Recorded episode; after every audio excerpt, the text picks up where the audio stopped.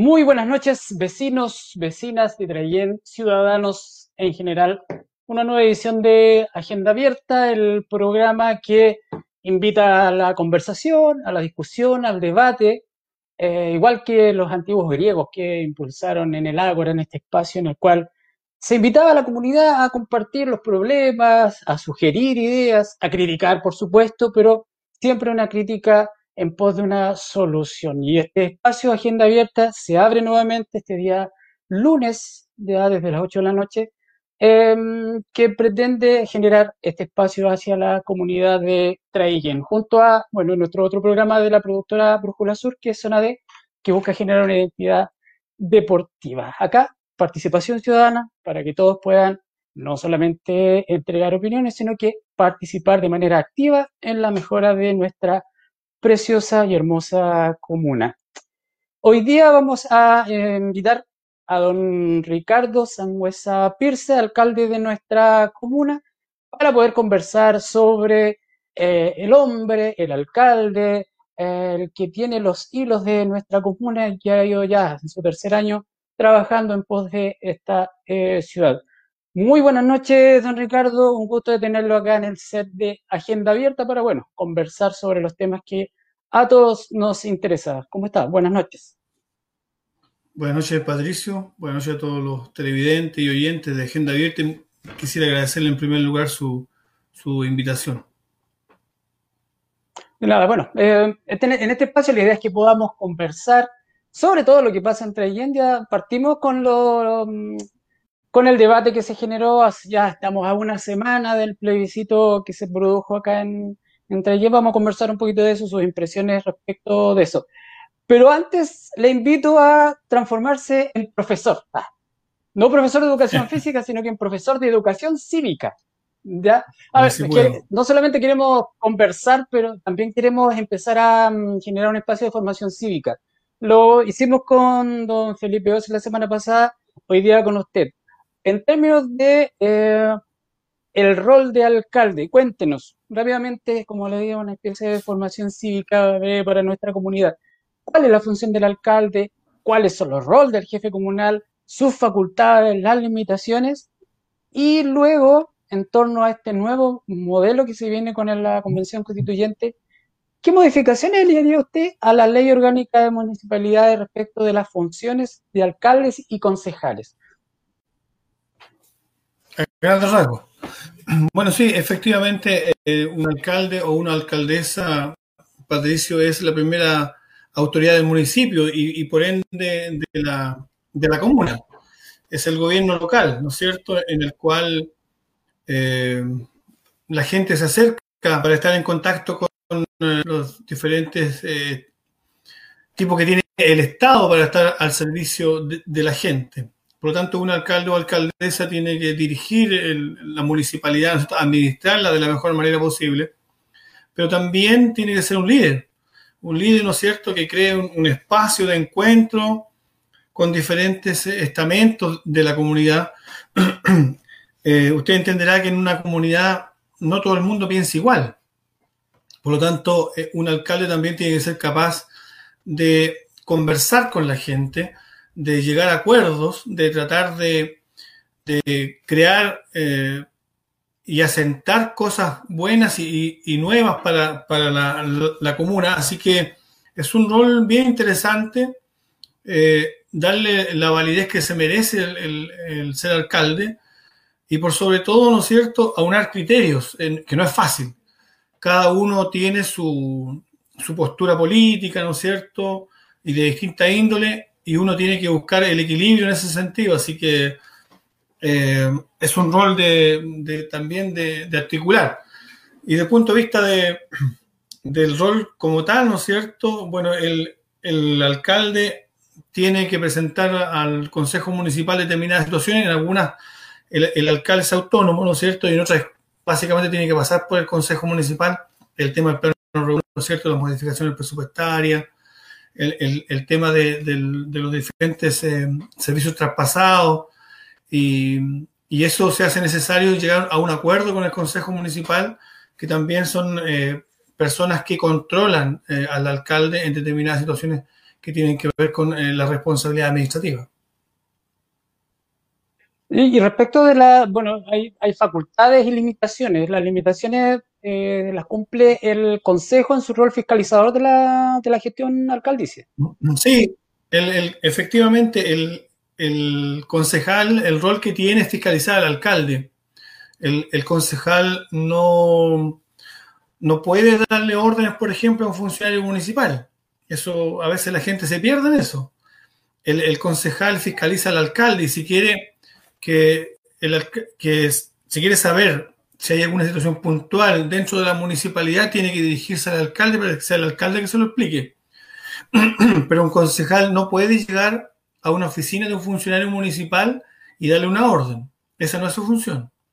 Eh, en, eso a veces nos perdemos un poco de, lo que ve, la gente, porque los concejales lo tienen claro.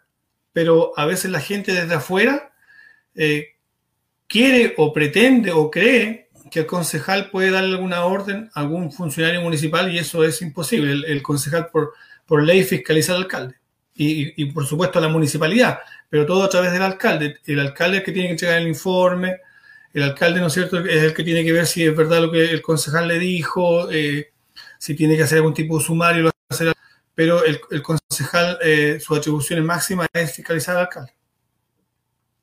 Mm, ya sé. ¿Cómo ha sido el trabajo con el, equipo de concejales? Em, ¿Cómo lo podría definir en este, en este periodo que lleva? Bueno, muy bueno. Yo estoy muy agradecido de los concejales donde he ido, lo he dado a conocer. Lo que pasa, Patricio, también es que yo fui concejal. Fui concejal y, siempre esperé, ¿no cierto?, que, que, se me diera un poco más de importancia y, yo, como, como viví aquello, ¿no es cierto? Eh, he tratado de que los concejales tengan un rol importante dentro del consejo y, en otras situaciones puntuales. Y mi relación con ellos, gracias a Dios, ha sido bueno. Hay diferencias normales dentro de, de, una reunión de consejo, pero yo puedo decir acá, digamos, fehacientemente y, y doy gracias a Dios que el Consejo Municipal de Traiguén ha sido un consejo proactivo un consejo cercano, un consejo que me ha apoyado en muchas cosas, y que desde ellos también han salido ideas que yo lo he dejado en ese sentido ser y, creo yo que gracias a Dios tenemos un muy buen consejo. Perfecto.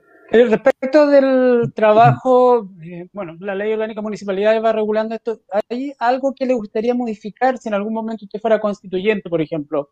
¿Qué modificaría para mejorar la gestión en términos generales, los presupuestos, Pladeco, no sé, todo lo, que implica la gestión municipal?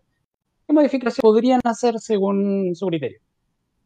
Bueno, quizás los, alcaldes pudiéramos tener un, poco más de, autonomía en algunas cosas. Hay muchas situaciones puntuales que tienen que pasar por el Consejo Regional y a veces eso quita tiempo, ¿no es cierto? Esa fluidez tan necesaria para la administración hace falta, y, pero también le daría a Patricio mayor eh, actividad a los concejales. Eh, desde el punto de vista de, presentar proyectos, por ejemplo, hoy día un concejal, digamos, fríamente no puede presentar proyectos. Ya si el proyecto no lo presenta el alcalde, eso, eh, digamos, no va dentro de la ley. O sea, uno le puede decir, ¿sabe qué alcalde o concejal el proyecto que usted presentó? Lo tengo que hasta el alcalde, ¿me entiende? Pero yo le mm. daría mayor autonomía a los concejales que, tengan ellos la capacidad de decir, ¿sabe qué alcalde pasa esto, esto, esto? Y este es mi proyecto y esto yo lo quiero eh, presentar al consejo y, qué le parece a usted. Hoy día ellos no lo pueden hacer. Tiene que pasar al alcalde. Y a veces algunos alcaldes no se llevan bien con los concejales y, y para no, digamos, darle mucha importancia a ellos, los limitan. Los van frenando, los van coartando y eso me parece que, no, que no, que no debe ser así. A los concejales hay que darle la oportunidad, eh, digamos, tengan esta opción de proyectos y, que un, alcalde, digamos, eh, no tiene por qué frenárselo o porque son de su línea política o porque lo ve como un potencial enemigo, una futura y eso al final frena el desarrollo de la comuna. Y eso a mí me parece que no corresponde.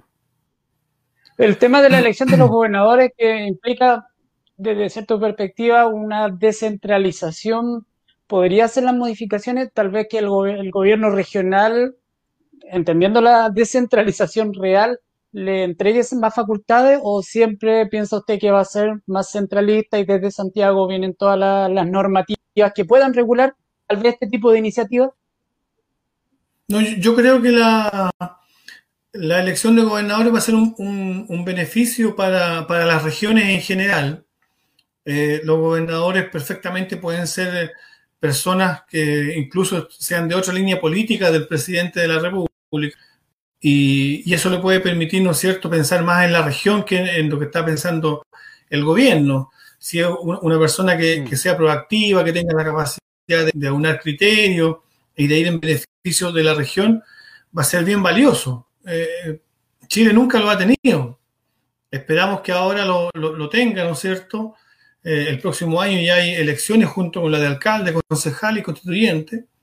Y esperamos, ¿no es cierto?, que, el próximo gobernador de la novena región, tan especial esta región en, en relación a otras regiones, sea una persona que se dedique a, cuidar a la Araucanía, a sacarla de todas estas situaciones puntuales que tiene hoy día. No se olvide usted que está dentro de las regiones más pobres de Chile y la provincia de Mayeco es la provincia más pobre de Chile y que requiere de algo de algo innovador, de algo, eh, perdón, que trabaje en conjunto, que sea eh, una, región y una provincia eh, proactiva. es bien especial la característica que tenemos como región de la Araucanía, así que un, un gobernador, digamos, distinto al gobierno de turno o del mismo gobierno, pero más autónomo, nos va a permitir quizás salir un poco más rápido de esta pobreza que tenemos. Claro, esperemos que las decisiones, bueno, que no solamente sea la elección, sino que la, mm, potestad en términos administrativos también se, se genere. Una descentralización administrativa no haría, no haría bastante bien. A ver, don Ricardo, este año ha sido bastante complejo, pero veamos en lo personal. ¿Se echa de menos la rutina del ser alcalde en este contexto? ¿Le ha sacado del contexto familiar? ¿Cómo, cómo era un día normal en la vida de Ricardo Sangüesa Pierce? Bueno, Ricardo Sangüesa Mirce o sigue siendo un profesor de educación física, ¿no es cierto?, con 53 años de, edad. Eh, mi rutina era la normal para un profesor, así como usted. Pues yo iba a clase en la mañana, en la tarde, almorzaba con mis viejos. Eh, después de eso, alguna actividad deportiva por ahí, salía a pololear, todo un poco. Ah, eh, bueno, en este periodo, bueno, lamentablemente falleció mi mamá, y, eso me cambió un poco la vida, digamos. Eh, ya llevo casi tres años sin ella, que era un, pilar fundamental en mi vida y, eso todo el mundo. Así que, bueno, eh, eso ha cambiado un poco, ¿no es cierto? En lo personal he tratado de ser el mismo de siempre, tengo, creo que bien fundamentado. Eh, entiendo que está complejo el tener poder complejo, yo siempre he dicho, es más complejo tener dinero, ya el poder es peligroso, de estar consciente de mantenerme tal como me criaron, como me crió mi, familia, digamos, en mi colegio, como me crió la universidad, como me formó mi iglesia. Y yo he tratado de ser el mismo. Eh, por supuesto que cambia un poco porque veo poco a mis amigos, eh, hago corte, eh, pero en lo personal trato de, no perder eh, esos valores que me enseñaron y, y, al final del día eh, entiendo, ¿no es cierto?, que estar en, este cargo requiere ser 24/7. hay mucha gente que me escribe por WhatsApp, por Messenger, que me llama. Es posible, trato de contestarle a todo el mundo. no quiero perder esa esencia que, que he tratado de tener siempre. Y Oiga, ¿y dónde se, iba a de menos, sí. ¿Perdón? ¿Dónde se iba a pololear? Dijo, ¿Poloreo? ¿Pololero? sí. sí, igual. Era pololero, ¿no? ¿Ah? ¿Era pololero? No, yo, yo he tratado de, ser siempre equilibrado en mis cosas. Eh, si tenía que hacer deporte, iba a hacer deporte. Si tenía que pololear, pololeaba. Si tenía que ir a la iglesia, iba a la iglesia mis clases, mis alumnos, el, contacto de, mis colegas.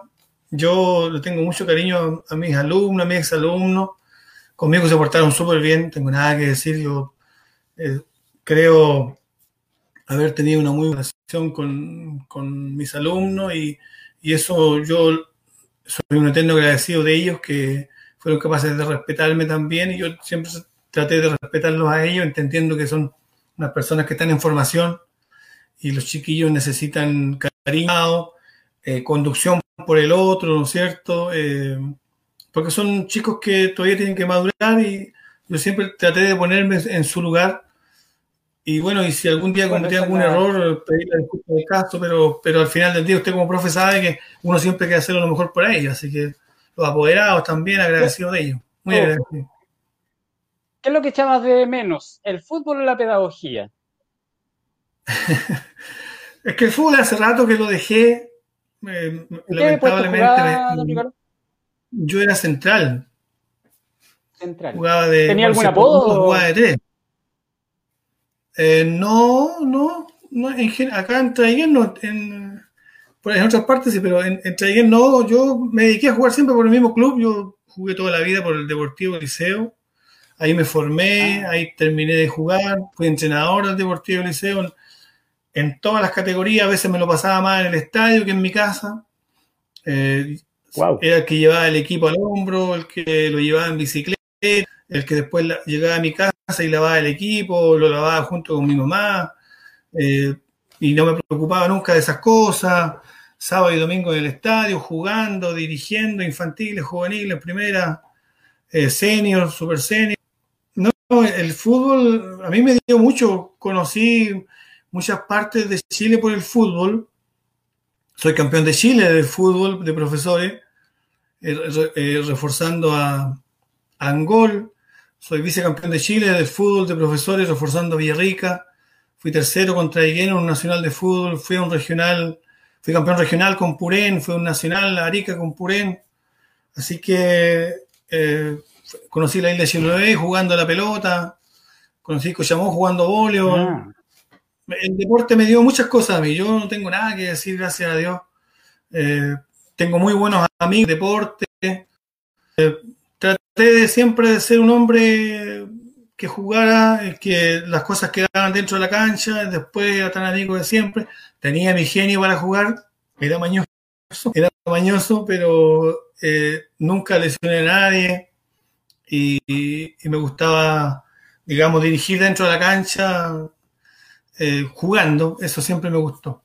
Y la pedagogía es, otro camino también que se echa de menos desde el punto de vista de estar con los alumnos, de estar con los colegas, de, conversar con ellos, de tratar de dar un consejo, de ayudar, de aportar, de escuchar. Yo siempre fui una persona que trató de escuchar mucho eh, de repente tratar de dar algún tipo de consejo dentro de lo poco y nada que, podía, de tener buenas relaciones con mis colegas, de tratar de ser un buen colega, eh, eso, de tratar de ser un, buen eh, subalterno. De, estos dos, de estas dos áreas que usted bien habla, eh, ¿Qué elementos le permiten ahora, o sea, algún elemento que le haya servido para enfrentar hoy día el rol del alcalde, tanto en el mundo del deporte como en el mundo de la pedagogía? Bueno, desde el punto de vista del deporte, el trabajo en equipo, Patricio. Yo creo que el trabajo en equipo es fundamental, entender que uno no puede salvar al equipo solo, se lo puede echar al hombro, ¿no es cierto? Como central, de repente empujar al equipo para, para avanzar e ir a buscar un resultado tratar de, que las cosas salieran lo mejor posible, ¿no es cierto?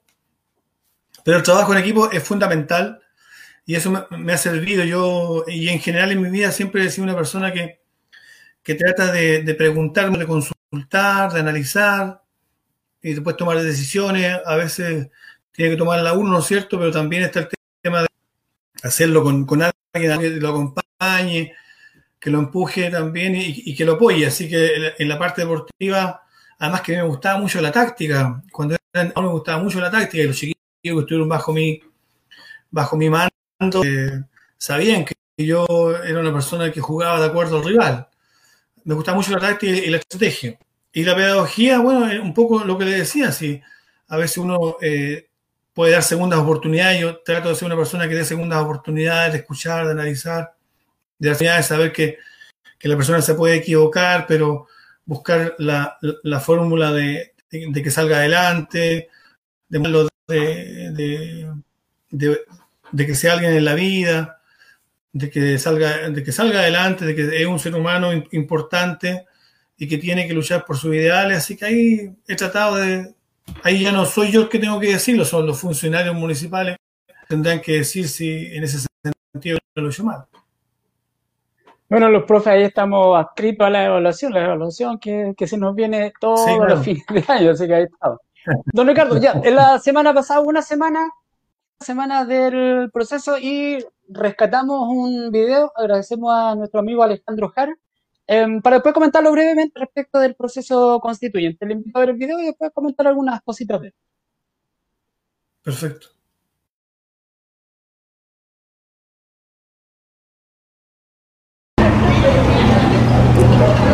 Eh, alcalde, ya tenemos la confirmación de que ganó la opción del apruebo. Eh, cuéntenos, ¿qué podría eh, venirse o qué podemos esperar para más adelante, en lo más eh, próximo? Bueno, en primer lugar, yo creo que hay que reconocer la cultura cívica del pueblo chileno, en cual hoy día se, demostró, ¿no es cierto?, que se puede hacer las cosas bien, respetando al otro y mostrando su interés por participar. Nosotros acá en Traiguén también estamos sacando los cálculos ahora y la prueba hasta el momento sería de un 65% contra un 35% de rechazo, lo cual para nosotros es bastante bueno.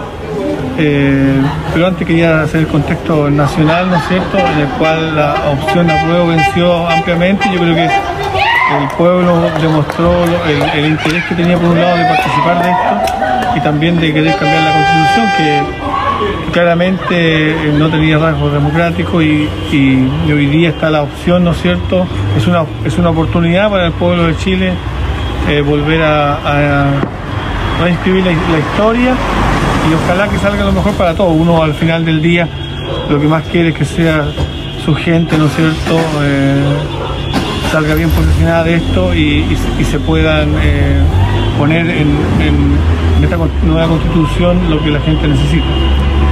Eh, un, poco para clarificar lo que se viene, porque este es solamente un paso. Así es. Falta todavía un largo proceso y después un proceso todavía de aprobación de, lo que podría ser la nueva constitución. Bueno, efectivamente eso es así, esta es la primera opción, por eso yo te hablaba de una oportunidad que, se tiene como pueblo para construir una, nueva constitución, ¿no es cierto? Eh, este es el primer paso, ya después que eh, elegir los constituyentes, ¿no es cierto? Y después de aquello son dos años de trabajo en el cual se tiene que conversar, analizar y profundizar lo que ahí se va a colocar y eso después nuevamente volver a la ciudadanía para que en un plebiscito obligatorio sea aprobado o rechazado. Por lo tanto, aquí todavía quedan unos dos o tres pasos antes de aprobar nuevamente la nueva constitución el tiempo que se demoraría este proceso? Bueno, el, proceso en, general son un poquito más de dos años. El próximo, el próximo año, en el mes de abril, junto con los municipales y la elección de nuevo gobernador, también va a estar la elección de los constituyentes. Y de ahí para adelante son dos años de trabajo en el cual, ¿no es cierto?, eh, esta comisión constituyente está compuesta por un 50% de hombres y un 50% de mujeres, y ahí van a ellos eh, analizar cuáles son los, mejores puntos que van a estar dentro de esta, constitución. Saliendo un poco del Ricardo Sangüesa, alcalde. ¿Ya? Profe, ¿qué espera usted para la educación, para el deporte, eh, para, eh, para la sociedad en general? Bueno, en, general, como decía, para la sociedad, un, Chile más, justo, más solidario, en el cual se vean implementada una constitución que no se hacer entre cuatro paredes, se presenten eh, los puntos que mucha gente hoy día necesita. Y desde el punto de vista de, educación, bueno, como profesor que la educación vuelva al Estado, que el Estado sea garante de una educación pública necesaria para nuestra gente, que no haya tanto gasto en la educación. Hoy día hay muchas familias que y muchos jóvenes que se ven muy muy comprometidos para ver si continúa o no en la educación y eso es doloroso. Hay muchos chicos que tienen mucho talento pero que lamentablemente no, tiene la, oportunidad económica para mantenerse en el sistema. Y desde el punto de vista deportivo, que también es, parte de mi vida, un, tema de deporte en general, que, promueva nuevos talentos, ¿no es cierto? La, formación de, muchos jóvenes que, tengan un futuro mejor en, el tema deportivo, muchos deportes que hoy día necesitan que, el Estado se haga cargo. Así que espero que esto se vea reflejado en una situación en la cual se vea eh, la educación, el deporte y por sobre todo el equilibrio social en esta nueva Listo, alcalde, muchas gracias. Muchas gracias ti. Muchas gracias. Una semana ya, don Ricardo, de, la mm, jornada histórica, lo comentábamos tanto con don Jorge Rattiet y la señora Andrea, que hicimos la previa antes de hicimos un debate bastante interesante. Y luego ya de la perspectiva constitucional con Felipe Oces, con, en su rol de, abogado. Y sí, es histórico, esta situación no se veía desde años, 200 años que la ciudadanía no interpelaba al Estado en su rol de, en su rol soberano. ¿Esperaba usted la, participación que se observó ese día domingo a nivel nacional? Superó con creces la última participación, que fue creo un 35-40% en la, en la ciudadanía. Bueno, había mucha expectativa con respecto al tema del, de la de la elección, ¿no es cierto?, del plebiscito, a ver si se podía cambiar o no la constitución. Eh, yo creo que el Estado o el, Estado de Chile se dio cuenta, ¿no es cierto?, que, se necesitaba el, cambio. Yo iba por el apruebo. Usted entenderá también aquí una parte reglamentaria y cívica. Los alcaldes en, el momento desde que están funcionando como tal, eh, la Contraloría un poco les exige no hacer una, un llamado a o no manifestar su intención porque usado falta la probabilidad, entonces uno también tiene que cuidarse de aquello, pero todo el mundo sabía que yo estaba por la prueba. Y esperaba yo que al 70-30, me quedé un poquito corto, pero aún así ya era bueno, y, lo de ahora ya fue espectacular. Eh, yo creo que en Dario Patricio, y usted como profesor de historia lo sabe, que se debe tomar en cuenta a la ciudadanía en cosas que hoy día no, no ha sido tomada en cuenta y, qué bueno que, Chile se haya dado cuenta de, esto y ahora hay que hacerlo bien. O sea, yo, creo que en el tema de la, de la prueba y rechazo uno más o menos calculaba qué podía ganar. Pero lo que viene ahora es más complejo todavía.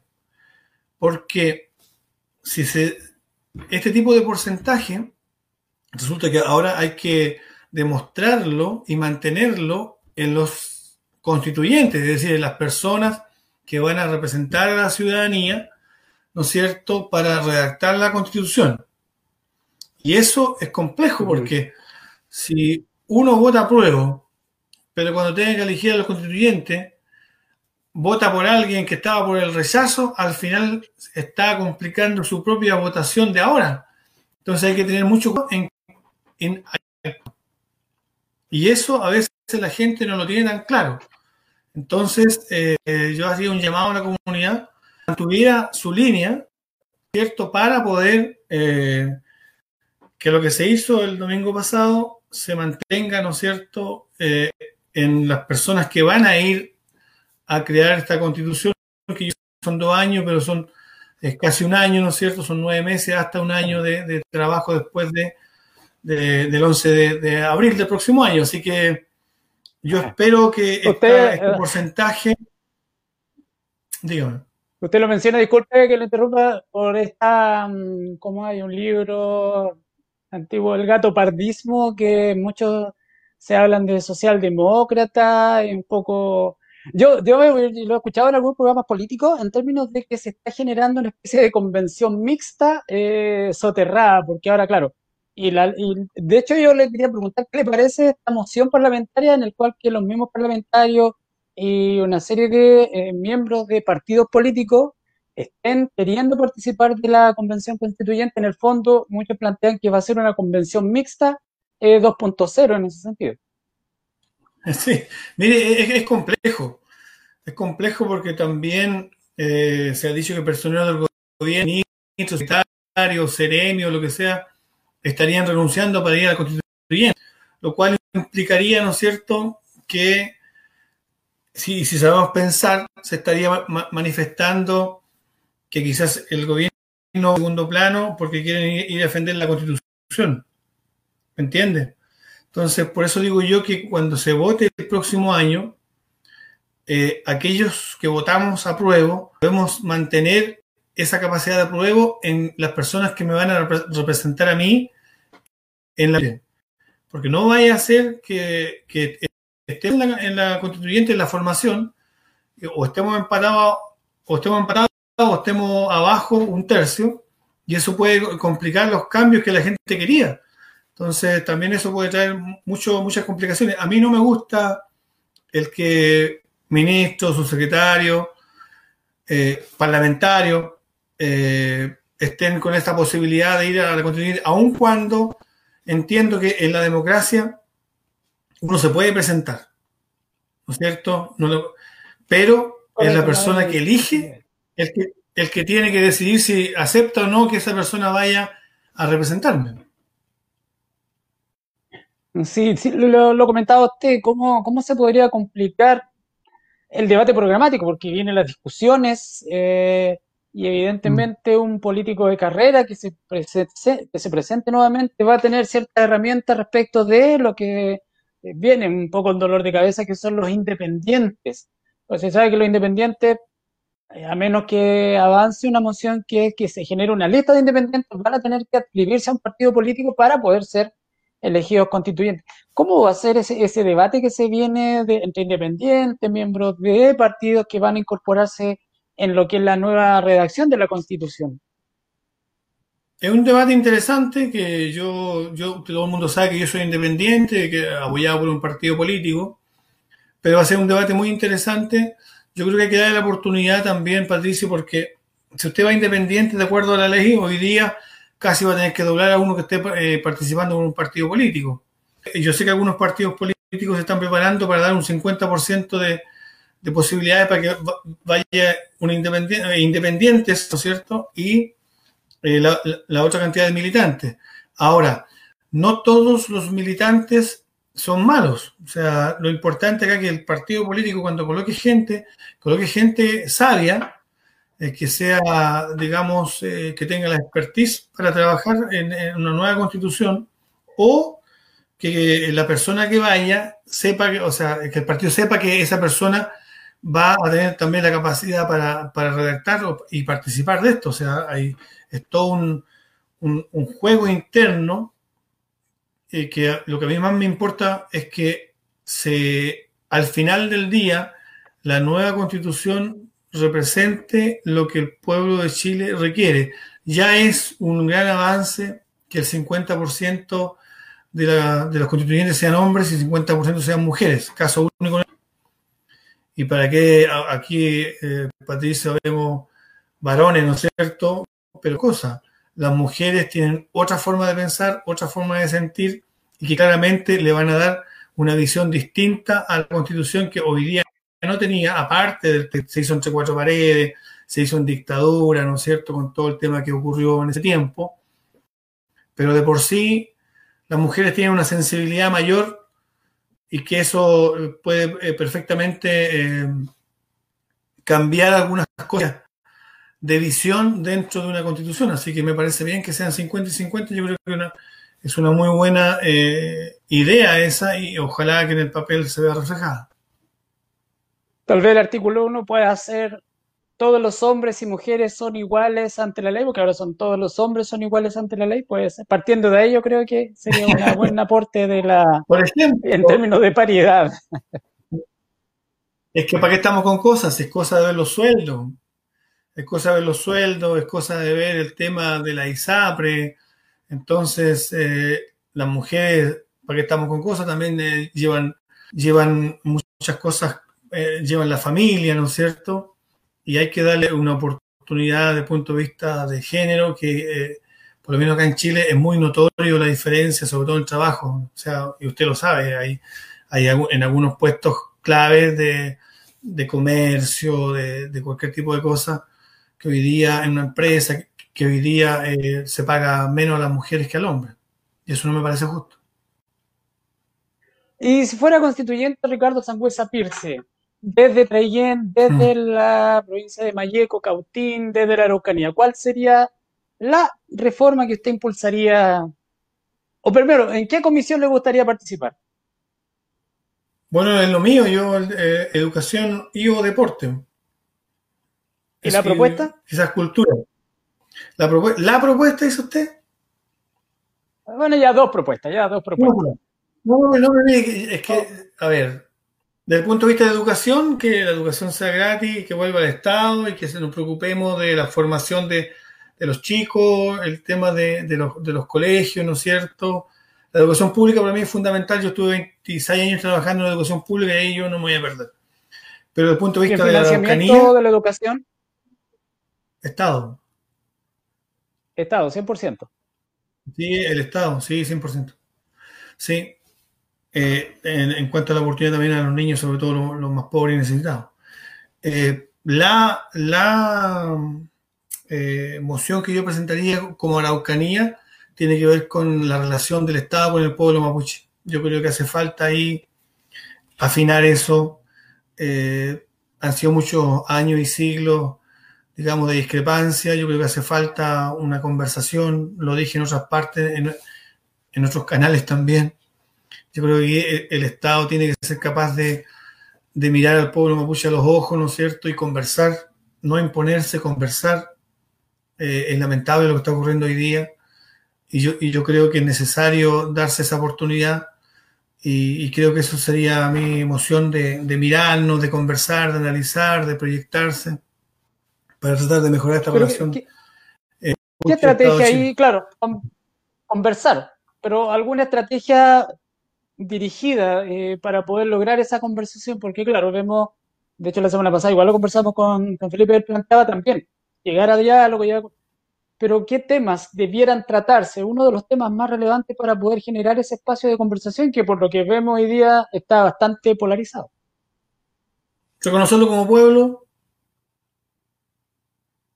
el pueblo mapuche es un pueblo con sus tradiciones, con su cultura, con su lenguaje, con su religión, con su forma de ver la estado vida. autónomo, dice eh, mire, no, no, no, Chile Me refiero al Chile plurinacional. Plurinacional puede ser, es una buena opción, eh, eh, manteniendo, ¿no es cierto?, teniendo claro que es un, es un solo país, pero hay, pueblos distintos, ¿no es cierto? Plurinacional es una, es una buena idea. Yo algunas cosas sé, digamos. Eh, no soy intelectual tampoco, o sea, porque esos son, estudios mucho más profundos. Pero si uno entiende que cuando conversa con una persona mapuche, tiene una visión distinta a nosotros y eso nadie lo puede desconocer. Eh, hay que respetarle el lenguaje, respetarle el, ¿no es cierto?, su, religión, su forma de ver la vida. Yo he estado en, ceremonias muy bellas del pueblo mapuche. El otro estuve en una en la cual eran las 12 del día y había que lanzar una moneda al agua para que los espíritus, digamos, que no corresponden, no entren ahí. Entonces uno empieza a entender el por qué el mapuche, por ejemplo, le pide permiso a la tierra para poder entrar en ella y sacar un árbol o lo que sea. Nosotros no. El Winca agarra una moto, parte el árbol, o agarra una raíz y parte. Ellos no. Y eso hay que entenderlo. Y el que no quiere entenderlo es porque no quiere mirar más allá de la punta de su nariz. Aquí hay dos pueblos, dos visiones que requieren que se reencuentren, ¿no es cierto?, teniendo respeto uno por otro. Y eso, cuando tengamos claro eso, creo yo, vamos a avanzar. Pero mientras no seamos capaces de visualizar que al frente tenemos una, nación distinta, un pueblo distinto, una, forma de ver el mundo distinto, no vamos a crecer. Mm, sí, dentro de las intervenciones que tuvimos la semana pasada era de una Ana Yao, que era de la coordinadora, una, una de las coordinadoras de acá, y claro, eh, planteaba que la solución no era militarizar la Araucanía. Eh, no. Una solución más política que a través de la fuerza, que a la vista de todo, yo creo, no ha sido la mejor solución. ¿Qué cree usted? Es que, es que tiene que ser política, Patricio. No, no hay solución. Haciendo, ¿no es cierto?, como pueblo, tratando de llegar a acuerdos con ellos. Pero si usted me dice que va a militarizar la, la Araucanía, prendámosle fuego entonces. Yo creo que no, e, eso es apagar el, fuego con mina. Eh, no todo el pueblo mapuche, ¿no es cierto?, eh, tiene actos de, violencia. ¿ya?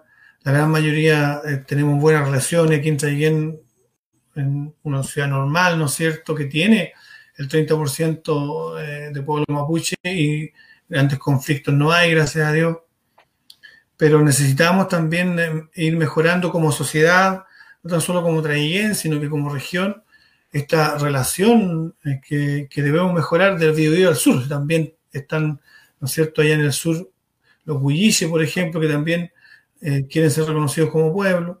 Entonces hay estas cosas que el Estado de Chile tiene que mejorar y lo primero creo yo es, reconocer que se ha equivocado en algunos aspectos y que, tenemos que buscar llegar a acuerdos.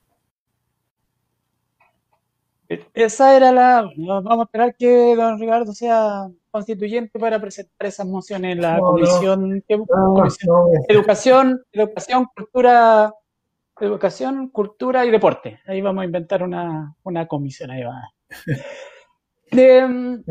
vamos con el vamos con el alcalde. Bueno, la semana pasada, el miércoles pasado, igual como como programa hicimos el saludo a los funcionarios públicos por la loable labor que hacen siempre y nos mm. sacan de apuro. A veces ahí entrampan algunas cositas, pero la mayoría no, nos ayuda a avanzar en, las gestiones. ¿Cómo ha respondido em, la municipalidad, eh, la alcaldía, a través de sus diversas reparticiones en, este, en esta época? ¿Cómo, ¿Cómo ha gestionado, cómo se ha dado ese trabajo con la comunidad en este tiempo? Complejo tiempo. Mire, Patricio, yo entré el 6 de, diciembre del 2016, este año voy a cumplir cuatro años y por este tema de la pandemia se va a alargar hasta junio del próximo año con elección en abril. Eh, para los funcionarios municipales, yo lo he dicho en todas mis agradecimientos, eh, podemos pensar distinto, hay, mucha gente que, que no entró conmigo, que tiene otro color político, que puede pensar distinto a mí, eh, pero yo no tengo ningún reparo en, eh, agradecerles a ellos. Eh, no tengo ninguna queja contra ellos, al contrario, soy un agradecido de la función. entiendo más ahora, ¿cierto?, cuando algunas cosas no, son capaces de realizarse por, por diversos motivos, porque el aparato público es burocrático en general, pero nos hemos tratado de apoyar y eso es una de las cosas que yo contento me encuentro hoy día, es que la relación interna del municipio en general, porque en todas partes el problema, en general, hoy día es de, es de cercanía, de empatía, de cercanía. Me alegro mucho cuando hay eh, chicos jóvenes riéndose, trabajando, sacándose la mugre, eh, haciendo ferias, haciendo actos, haciendo esto y lo otro. Yo con los funcionarios municipales muy agradecidos. Eh, la, gente de afuera quizás a veces no, alcanza a visualizar el trabajo que hacen los municipales. Hemos tratado de hacerlo lo mejor posible, con piseta, más que por el alcalde que está ahí, por la ciudad. Yo siempre les he dicho a ellos dos o tres cosas. Uno, que son funcionarios públicos, que como funcionarios públicos ellos tienen que ser, se deben a la comunidad especialmente, Patricio, a los más pobres y necesitados, la gente rica va al municipio, pero la que más necesita el municipio es la gente humilde. Y yo le he dicho a ellos que, primero, el trabajo con, con lo más humilde, ¿no es cierto?, eh, tratando de darle soluciones lo que más se pueda. Y, también eh, le, he dicho que tienen que ser personas alegres al momento de trabajar, que trabajen tranquilos. Yo no soy una persona que los ande apurando, que los ande picaneando. Me carga eso.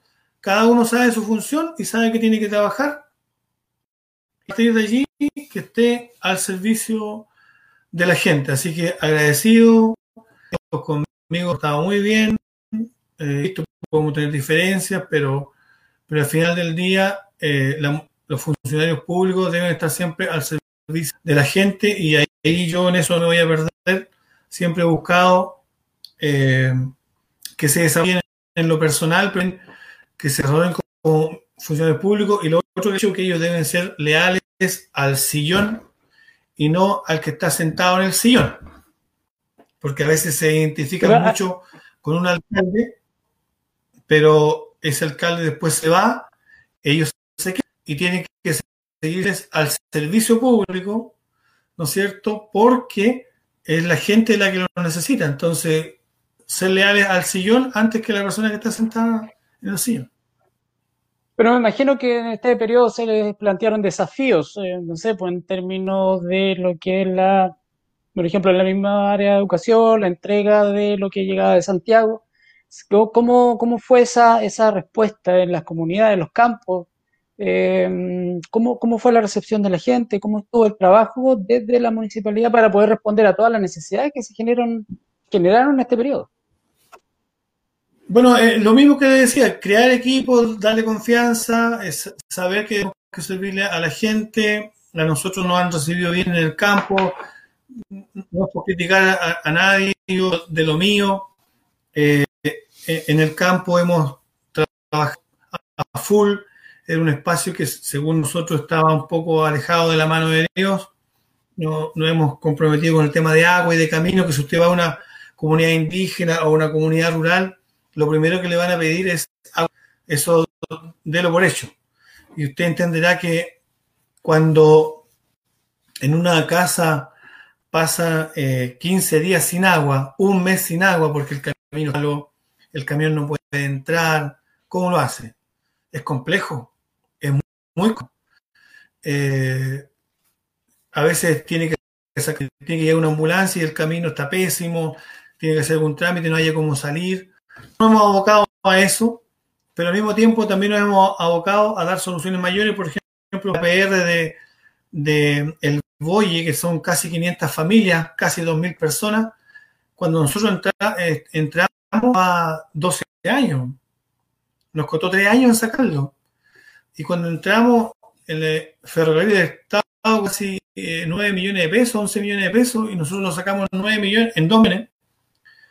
Viajamos como yo cuatro veces a Santiago con distintos dirigentes. A Dios logramos sacar eso, entonces uno dice, ah, misión cumplida, hemos, hemos apoyado a nuestra gente. Entonces, son trabajos que se hacen en equipo, ganándose la confianza de la gente y que ellos vean que uno hace el mayor esfuerzo posible para que tengan una mejor calidad de vida. Y en esa perspectiva también agradecerle a la gente que nos da un espacio para demostrarle que se pueden hacer cosas de distinta manera. Bien. Um, a ver, en el otro programa de Agenda, eh, de Agenda Abierta, que es Zona B, mucha gente nos pregunta cuándo vuelve el deporte a la comuna.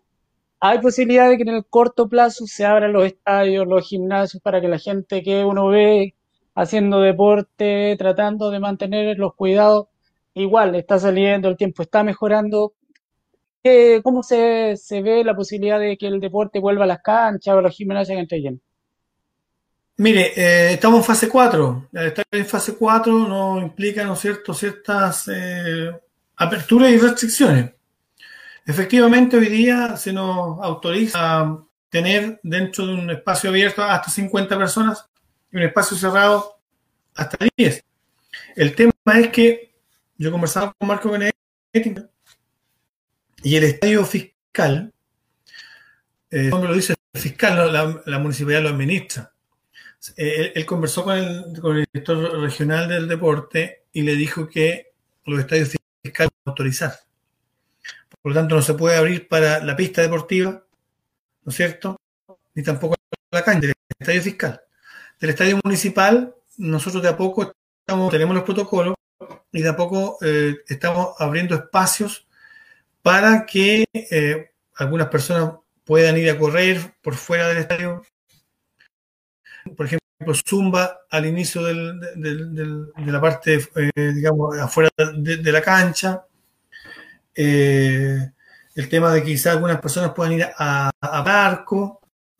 Eh, los protocolos están, Patricio, pero igual es complejo porque usted la cancha, no sé, hay que sanitizar y después de media otra persona.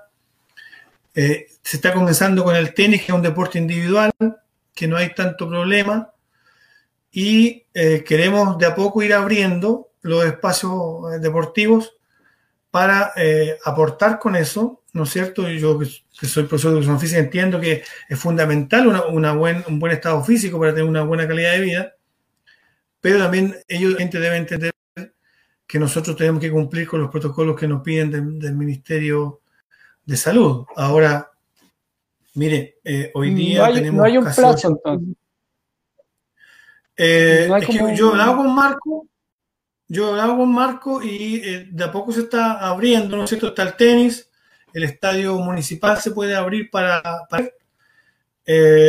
también para hacer zumba y para que algunas personas quieran ir a patear el estadio pero con respecto al tema de, de, partidos de fútbol como tal, eh, bueno, la acción de fútbol ya tiene suspendida la, lo que es el, campeonato, ya, y algún partido de fútbol tendrá que ser, no sé, pues si es que se puede, habrá, que hablar bien los protocolos, quizás jugar y no ocupar camarines para las duchas, ¿no es cierto? Y ese tipo de cosas, porque hoy día la, pandemia, eh, sobre todo acá en, en la novena región, está compleja.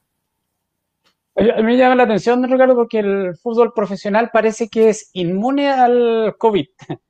Porque vemos en primera y en segunda división en Santiago que juegan, pero parece que la ANFA y en, otros territorios, no, acá eh, eh, eh, Colo Colo, la Chile y todos los equipos de, primera división de la primera A son inmunes al COVID. no sé, puede ser que hayan descubierto algún tipo de medicamento por allá que acá no podemos hacer deporte. Lo que pasa es que los protocolos son súper exigentes y hoy día estaba eh, viendo ahí que en Europa ya están pensando seriamente en suspender los partidos porque eh, hay muchos jugadores que se están contagiando. Creo que en un club hoy día habían como seis. Eh, y, el tema de que, por ejemplo, no sé, en Francia hay 42 mil diarios contagiados, en Italia están en la misma, están seriamente queriendo suspender la actividad deportiva, así que hay que irse moviendo. Eh, hoy día, por ejemplo, eh, creo que tenemos ocho, hoy día aparecieron dos, pero es probable que de aquí a dos días pasemos los dos dígitos. Ojo con eso. Entonces, eh, no hay que confiarse. Yo creo que hay que tener mucho, mucho cuidado. y, yo como alcalde, y lo hemos conversado en el equipo, tenemos que tener la capacidad de, controlar algunas cosas y, ser responsable con, nuestra función de, de autoridades. En ese mismo bueno, vamos al mundo de la educación. Eh, hoy día ya el, ministro habla de más de mil colegios que han solicitado la apertura de colegio y liceo. 30% municipales, 36% entre particulares subvencionados y particulares pagados. Particularmente Santiago igual. Em, bueno, el colegio profesor igual se plantea de la postura opuesta, que es más importante la salud, que el ingreso de los jóvenes, la asociación de De todo este eh, contexto, ¿cuál es la posición de la municipalidad de Traillén del retorno seguro, como lo plantea el ministro? Mire, yo, yo creo que la decisión que, he tomado en lo personal y que después le, pedí al consejo que me diera su opinión, un poco lo que conversábamos de antes, de darle a los concejales, digamos, la importancia que se merecen. El Consejo Municipal y este alcalde hemos decidido no autorizar la vuelta a clases eh, mientras no estén las condiciones sanitarias para que ello se produzca. yo creo que es, es peligroso eh, volver porque al final del día la gente no va a decir se contagió este niño o esta persona por tal y tal motivo, sino que va a decir el alcalde y los concejales son los responsables de que los chicos hayan vuelto a clase. Y, me, parece que no, es justo aquello. Eh, no están dadas las condiciones. Y aparte de eso, Patricio, es caro también volver. Hay que sanitizar, ¿no es cierto? Y todo el tema, pero más que nada es un tema de salud pública. Y lo otro, usted y yo, y yo somos profesores valdrá la pena volver un mes, un mes y medio. Porque en noviembre y, la primera semana de diciembre, la segunda semana de diciembre, valdrá la pena eh, volver por mes y medio. Usted sabe perfectamente que el próximo año se pueden dos cursos en uno y los chicos van a aprender igual. En ese sentido, volver eh, terminar ahora y volver antes del 2021? ¿Qué, qué, postura? Porque también el ministro ha planteado eh, extender y o volver antes durante el próximo año. Lo, que pasa es que, eh, mire, yo soy un, convencido de que este año se tiene que terminar como está, que los chicos deberían pasar de, curso eh, todos. El próximo año, por, último, nos permite enero y febrero analizar bien cómo lo vamos a hacer si es que queremos volver en marzo, ya sea con la mitad del curso presencial, la mitad por teleconferencia, quiera pero hoy día sería improvisar. En cambio, si pensamos en diciembre, enero y febrero con una comisión interna a nivel de comuna, con el DAEM, concejales, los que tienen experiencia, profesores, directores de colegio, ¿no es cierto? ¿Cómo lo vamos a hacer o lo podríamos hacer? Eh, va a ser mejor que volver hoy día apurados con, con el motivo de cerrar un año escolar que no fue normal en todo el año ¿para qué querer cerrar eh, presencialmente un tema que perfectamente se puede mantener como está? Así que nos daría esa opción. Ahora se, cree, se analiza, se dice que en marzo es probable que no volvamos y que en, abril quizás tampoco. Todo va a depender de la vacuna. Entonces eh, yo me iría piano piano y sí, sí pensando en la posibilidad cierta de volver los primeros meses, pero con algo pensado, analizado y hecho de la mejor manera posible. Pero no así ahora, así a, Escuchaba a la, a la comisión, a, la, a uno de los miembros de la comisión del retorno, que es parte de la UNESCO, y planteaba efectivamente que el retorno a clases ahora le va a traer beneficio a los estudiantes. por otro lado, usted me dice que hay que esperar, hay que estar tranquilo y esperar. Eh, ¿Cómo se, cómo, cómo se da? Me imagino que la voz suya es la voz de muchos alcaldes a nivel nacional. ¿Cómo se da esa contra, ese contrasentido? Además que, eh, puedo estar equivocado, pero los alcaldes no están en esta comisión. No, no recuerdo haber escuchado tal vez la Asociación de Municipalidades o algunos sostenedores de colegios particulares o particulares subvencionados. ¿Cómo se da ese contra? Son dos, dos propuestas que se contradicen. Bueno, ayer leí que el presidente de la Asociación Chilena de Municipalidades le manifestaba al ministro que no seguía con la porfía de volver a clase de aquí a diciembre. ¿Ya? Yo entiendo también que un chico avanza más presencialmente que por teletrabajo. Hay algunos chicos que ni siquiera tienen internet en sus casas, ¿no es cierto? Pero los colegas profesores, y aquí me saco el sombrero, usted lo sabe, ¿no es cierto? Han creado, han ido a visitar a sus alumnos, eh, han buscado la forma, incluso hasta por WhatsApp, de, darles tarea, ¿no es cierto? Y que ellos se vayan desarrollando de la mejor manera posible.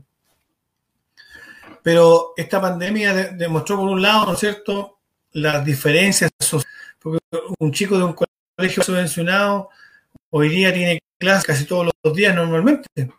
Tengo sobrinos, ¿no es cierto?, que tienen su horario de, trabajo, su horario de, recreo también. Pero eh, eh, municipal eso es un poquito más complejo, pero los colegas se han reinventado, han trabajado el doble y el triple para que sus niños tengan eh, los conocimientos básicos. Eh, lo ideal es lo presencial. Le voy a hacer una sola pregunta. ¿Qué, ¿Qué, pasaría si uno de esos chicos se contagia? ¿Valdrá la pena? Ah, si se contagia uno, se contagian varios. La respuesta ya la han dado, la han dado, de hecho, algunos miembros del colegio médico, le han dado los, bueno, ahora que mencionan las municipalidades, el colegio de profesores, eh, hay varios actores de la sociedad civil que han planteado la misma situación. Entonces, lo que quedaría es potenciar, como alguien lo mencionaba por ahí, tal vez cerrar este año, empezando a, mm, a invertir más, tal vez por lo que dice, tal vez no volvamos a la forma presencial, invertir más recursos en la adquisición de material, potenciar la internet, comprar tal vez los chips para que los chiquillos puedan tener acceso, pensando en el no retorno en abril, por lo que yo también he escuchado. Por eso le digo que hay que analizarlo en estos meses, ¿no es cierto? Diciembre, enero, febrero, qué hacer y cómo hacerlo para que los chicos tengan una, una llegada de, de insumos, ¿no es cierto?, que le permitan irse desarrollando en su, en su capacidad de estudiantes. Y, pero no, o sea, si usted me dice, ¿sabe qué? Voy a ir en diciembre, o sea, en noviembre y parte, eh, así, disculpe la expresión, talla loca, solamente por demostrar que sí se puede hacer. Yo creo que ahí es como un gallito que el, ministro, el ministro de, eh, y no sé si nadie se lo dice o no lo quiere entender, pero está perdiendo con los profesores, con los médicos, con los padres y apoderados, son muy padres y apoderados que quieren arreglar a sus niños. Incluso yo he escuchado de papás que me han dicho alcalde, si mi hijo tiene que repetir, yo lo voy a hacer repetir, pero yo no lo voy a mandar. Entonces, ¿cuál es la porfía del ministro para querer seguir haciendo esto cuando mucha gente le está diciendo lo contrario? Yo, como voy quizás prepararnos para el próximo año de la mejor manera posible, pero este año lo veo difícil. Comentaba usted antes un poco la nueva relación que debiéramos tener con el mundo del pueblo, nación mapuche, el mundo mapuche, en este llamado conflicto mapuche. Eh, vivimos como comunidad una situación puntual que, bueno, eh, nos, vio inmersos a nivel nacional en esta misma situación. Eh, recordado, la recordada quema de la municipalidad. Se actuó bien, se respetó la ley, las facultades se activaron por parte del alcalde para enfrentar esta situación. Eh, ¿Qué sucedió ahí? ¿Estaban las condiciones para desalojar a los que irrumpieron en la municipalidad? ¿Qué sucedió en ese contexto? Hay, críticas que no, se, no se ajustó a los protocolos, no se ajustó a la ley. Muchas, muchas opiniones mm. respecto a eso. Mire, yo, yo le, agradezco la pregunta porque quizás no, he tenido la oportunidad o muy pocas oportunidades de manifestar esto como realmente sucedió. Eh, primero, lamentar el incendio en, la municipalidad, porque es un organismo que le sirve a todo el mundo, a mapuche, no mapuche,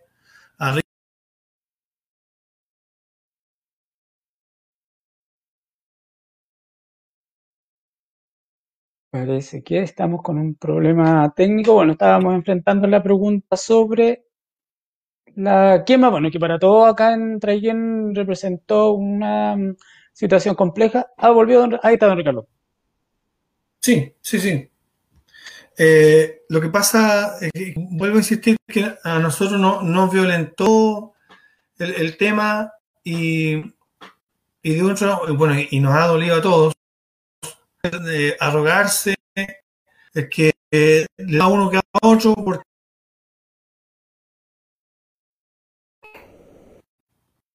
lugar nosotros todo lo que teníamos que hacer para eh, llegar a un acuerdo. Yo soy un hombre que, como le dije antes, fui criado en, en, valores y para mí el diálogo es fundamental. Entonces, cuando se produce la toma, nosotros quisimos conversar con, con los que estaban en toma no nos tomaron, no nos, no nos pescaron, mejor dicho, así, siendo bien derecho, ¿ya?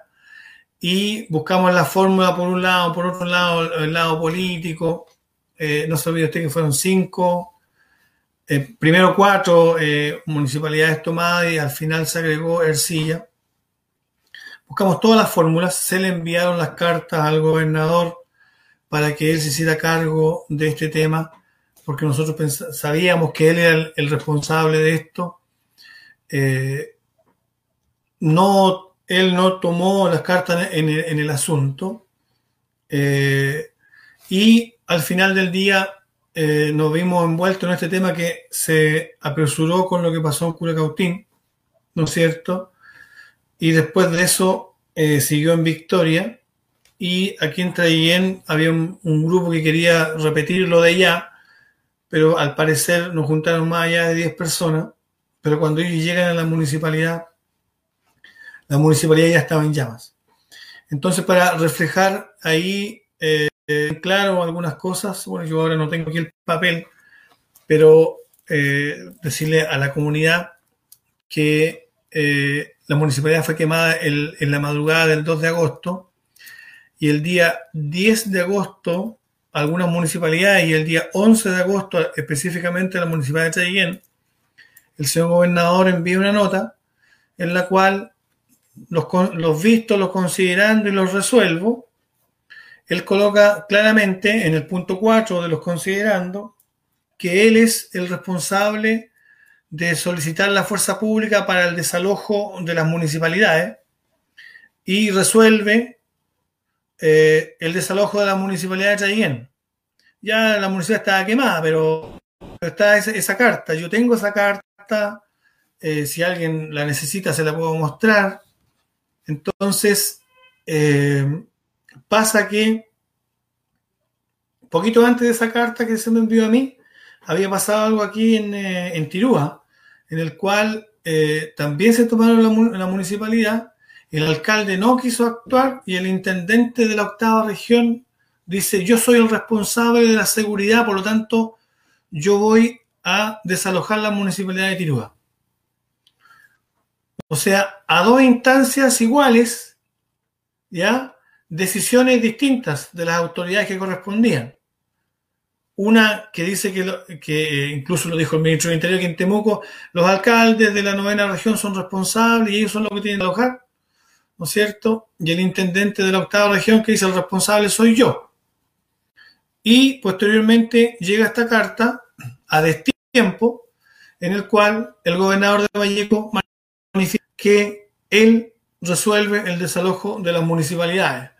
Entonces, eh, nosotros siempre, la semana completa, estuvimos en contacto día y noche entre todos los alcaldes y, y siempre manifestamos que era el Ministerio del Interior o del intendente o del gobernador de la provincia el responsable del desalojo. Y lo último, para clarificar, eh, Patricio, de todos los eh, establecimientos tomados, la única municipalidad que es fiscal es la de Chayén. Por lo tanto, con mayor razón, era el gobernador el que tenía que desalojar porque eh, el edificio era de bienes nacionales y no de la municipalidad de Traiguén. Por tanto, él con mayor razón tenía que haber pedido ese desalojo.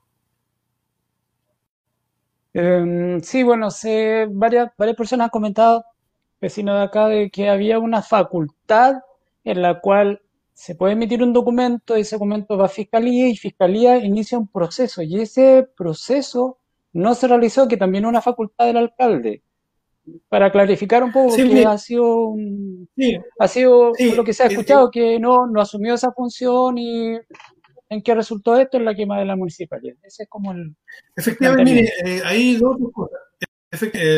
hay como 12 horas ahí. Yo eso no, no se lo voy a negar, pero me parece que también tiene una cierta implicancia que en este momento no tengo tan claro, pero a lo que voy yo que se inicia el proceso, ¿ya?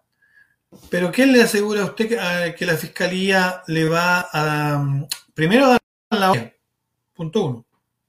Punto dos, yo sé de ese mismo proceso que está planteando usted y que, lo, han, comentado cierta gente, pero ellos no saben que se han demorado hasta 15 días en desalojar.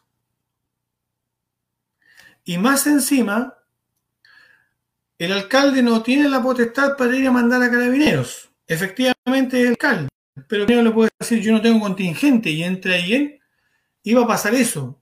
Porque yo tuve la oportunidad de conversar con eh, uno de, con el mayor en ese momento, Herrera, que estaba acá en Chayén.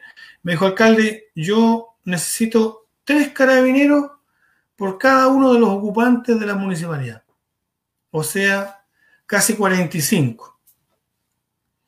Acá en Traiguén habrán 20 y no todos, porque tienen que ir a hacer a la carretera, algunos están en Quilquén, otros tienen que ir a Lumaco. Entonces, hay todo un tema ahí que la única posibilidad que era, que había, era fuerzas especiales. Y fuerzas especiales eh, tampoco tenía la cantidad suficiente para, y eso lo manda el gobernador, eh, tampoco tenía la capacidad suficiente para ir por todos, porque los alcaldes, el miedo que teníamos era lo que pasó. Porque si usted desalojaba una municipalidad primero, la última estaba la opción de que o se le hacían completamente tira o pasaba lo que pasó.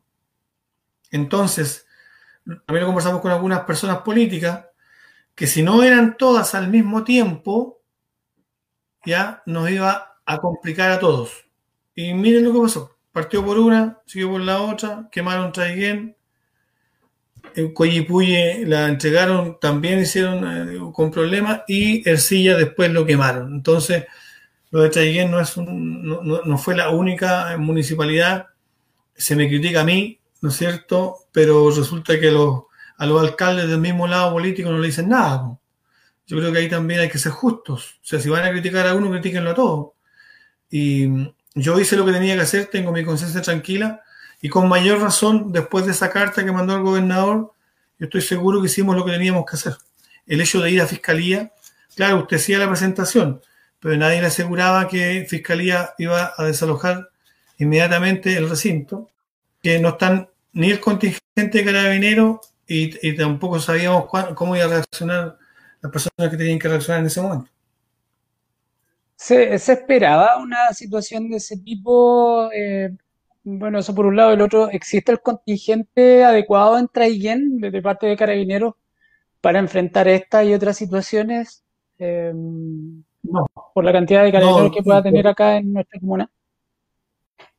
Patricio, mire, en esas reuniones que nosotros teníamos en esa semana eh, y en otras, en otras oportunidades también, la gran mayoría de los alcaldes se queja de que Carabineros no está presente porque no tiene contingente o los mandan a la carretera 5 Sur o eh, en general no tienen contingente, entonces eh, no están las condiciones para hacer ese tipo de trabajo eh, porque es un trabajo, digamos, que de especialidad. el miedo que tenía yo, ¿no es cierto?, de, que este desalojo fuera en un momento, digamos, especial o de primera, era que se destrozara la municipalidad. Yo ya había escuchado que en Ercilla, tiempo atrás, que en, en Coyibuy, tiempo atrás, eh, había pasado más o menos mismo. Y por eso yo me fui por el lado del diálogo, pero bueno, lamentablemente no, no pude. Tuvimos conversaciones hasta con el ministro Pérez de Justicia, siendo yo un alcalde de una ciudad pequeña y sin conocerlo a él, pero no, no pudimos. Lamentablemente no, no pudimos. Eh, nos dolió mucho el, el, hecho que se haya quemado la municipalidad, pero a los tres días estábamos trabajando. Eso yo creo que la gente también tiene que reconocerlo. Estamos trabajando, nos cambiamos de lugar, pero el espíritu municipalista quedó igual y estamos trabajando con mayor ganas todavía porque sabemos que eh, nuestra gente es la que nos necesita. Eh, bueno, en muchas municipalidades está estos servicios de seguridad ciudadana. No, ¿no podría generarse al menos un carro mm, en, en Traillén que pudiera estar velando durante la noche, apoyando la labor de, de carabineros en ese sentido? No sé si usted lo sabe, Patricio, pero nosotros ya estamos en esa. Estamos con un plan piloto. Llevamos casi ah, eh, tres semanas, un mes, en el cual nuestros inspectores municipales, ellos están saliendo en la noche, ¿ya? Es un plan piloto eh, viendo, digamos, el próximo año implementarlo de mejor manera. Hemos puesto un, vehículo que habíamos comprado el año pasado con dinero que no habíamos ganado por, tener, un, eh, digamos, eh, una buena gestión dentro del 50% de municipalidades de Chile que ha realizado una muy buena gestión, ya lo hemos ganado por dos años, el famoso FIGEM. Ahí compramos un vehículo y ese vehículo eh, eh, buscamos la fórmula, le dimos vuelta con el comité de seguridad por un lado o por el otro, lo conversamos con los concejales. Cuento corto, hace un mes que estamos saliendo eh, con la intención de apoyar, porque usted entenderá que no son policías, pero apoyar a Carabineros, apoyar a la PDI para que o en el tema de seguridad como tal, o por ejemplo si saben que en tal calle falta una luz, en tal calle pasa esto, en tal calle está otro y nos vamos apoyando con los diferentes estamentos de la municipalidad. Así que estamos en esa, buscando lo mejor, a ver si el próximo año generamos algo mayor. ¿Qué pasa si se toman nuevamente la municipalidad cuando esté construida, bonita, hermosa? ¿Qué, va a pasar en ese caso? ¿O qué podría pasar? Haremos lo mismo. Nosotros tenemos que hacer lo mismo. Si aquí el encargado de sacar y desalojar es el gobernador.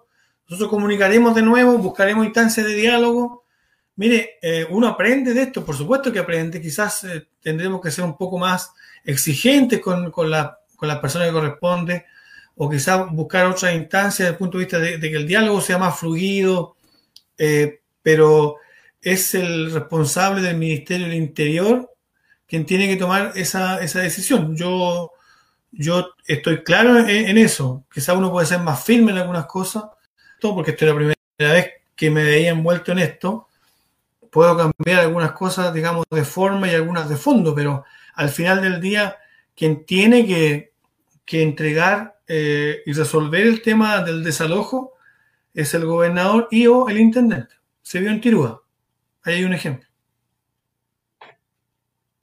Cambiamos un poco el tema, vámonos al deporte. El año pasado vimos, nosotros seguimos la sorpresa, la rojita de, de Traillén ahí, los chiquillos se pas, la, la, estuvieron a punto, a punto de llegar a la final, pero Victoria dijo otra, otra cosa.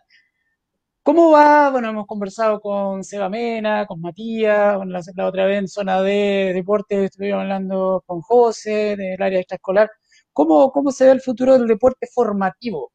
Eh, hemos conversado con Nelson Cruz, con, varios eh, líderes deportivos de acá, y hablan de las eh, menores, las instancias menores. ¿Cómo está el deporte formativo en la comuna? ¿Hay proyecciones? ¿Se va a reforzar?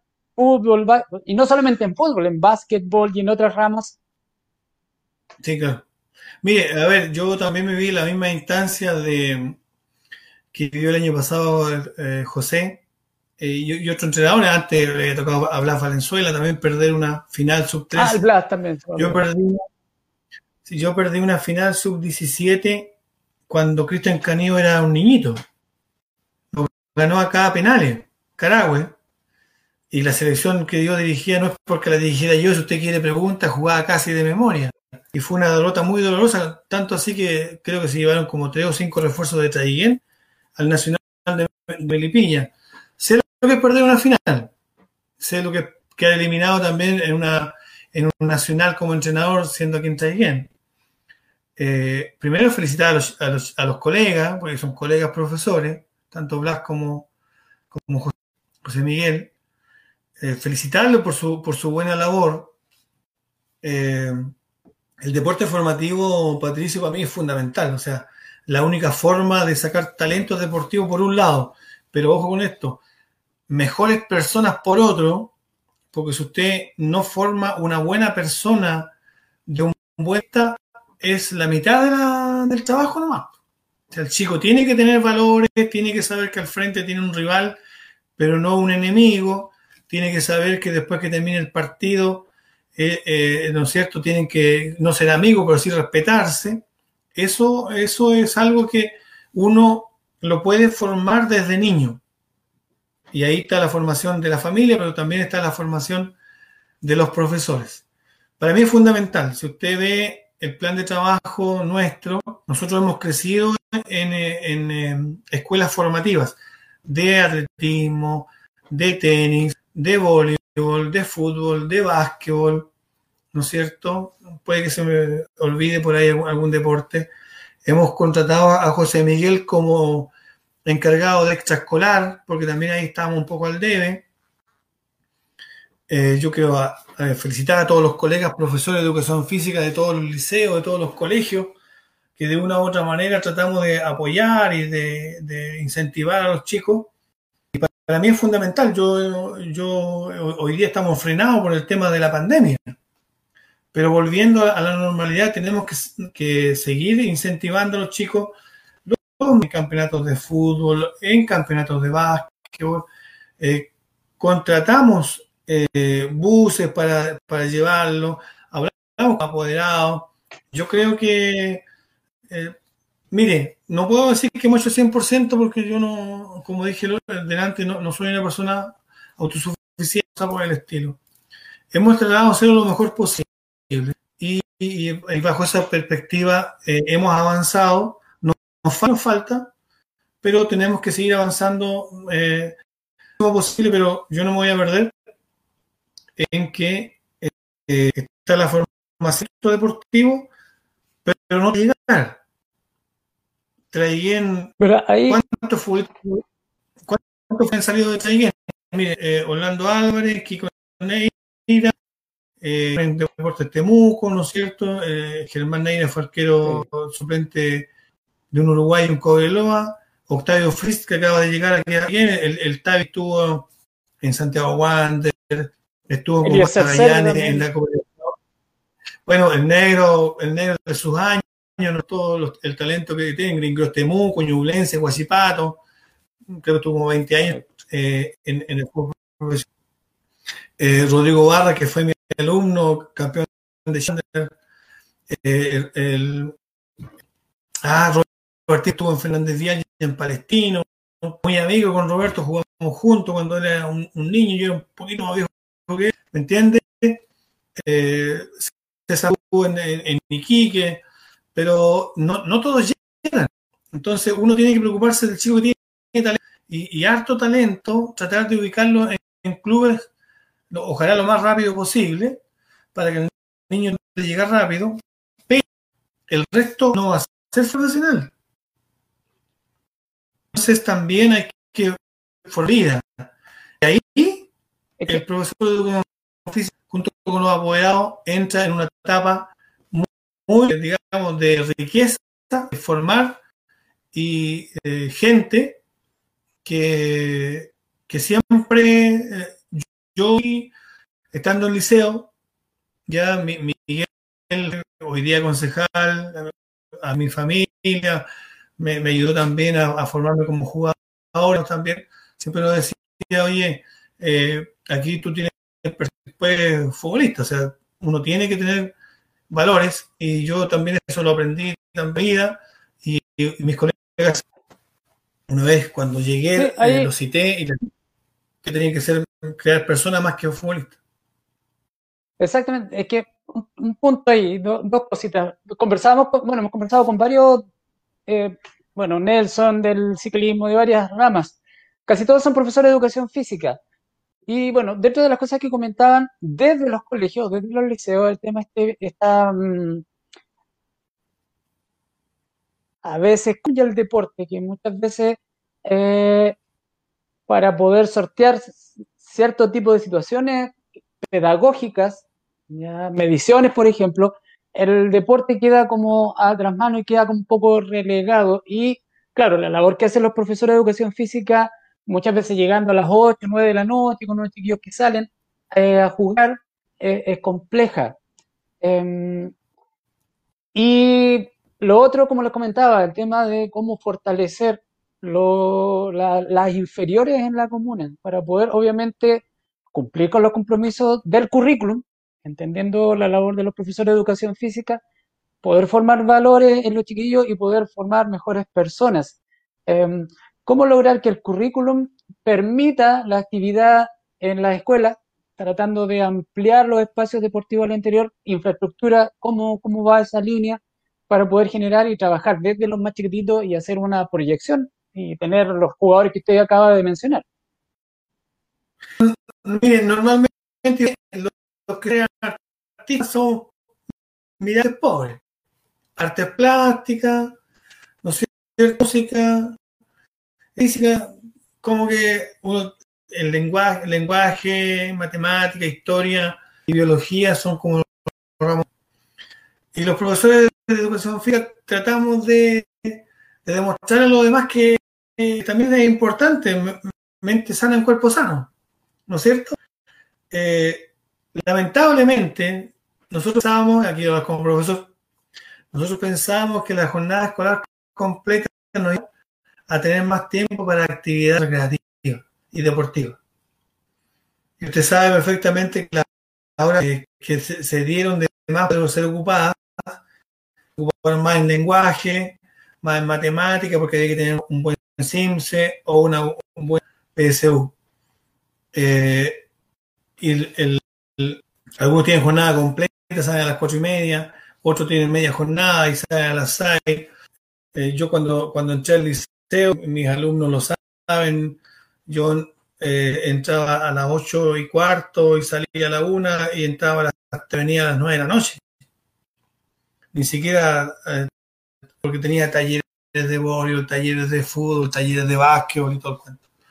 Y una vez que la escolar completa, eh, el chico después se iba para la casa, nosotros teníamos algunos problemas, hasta talleres gratis hacíamos los profesores de educación física porque sabíamos que teníamos un y queríamos representar al colegio.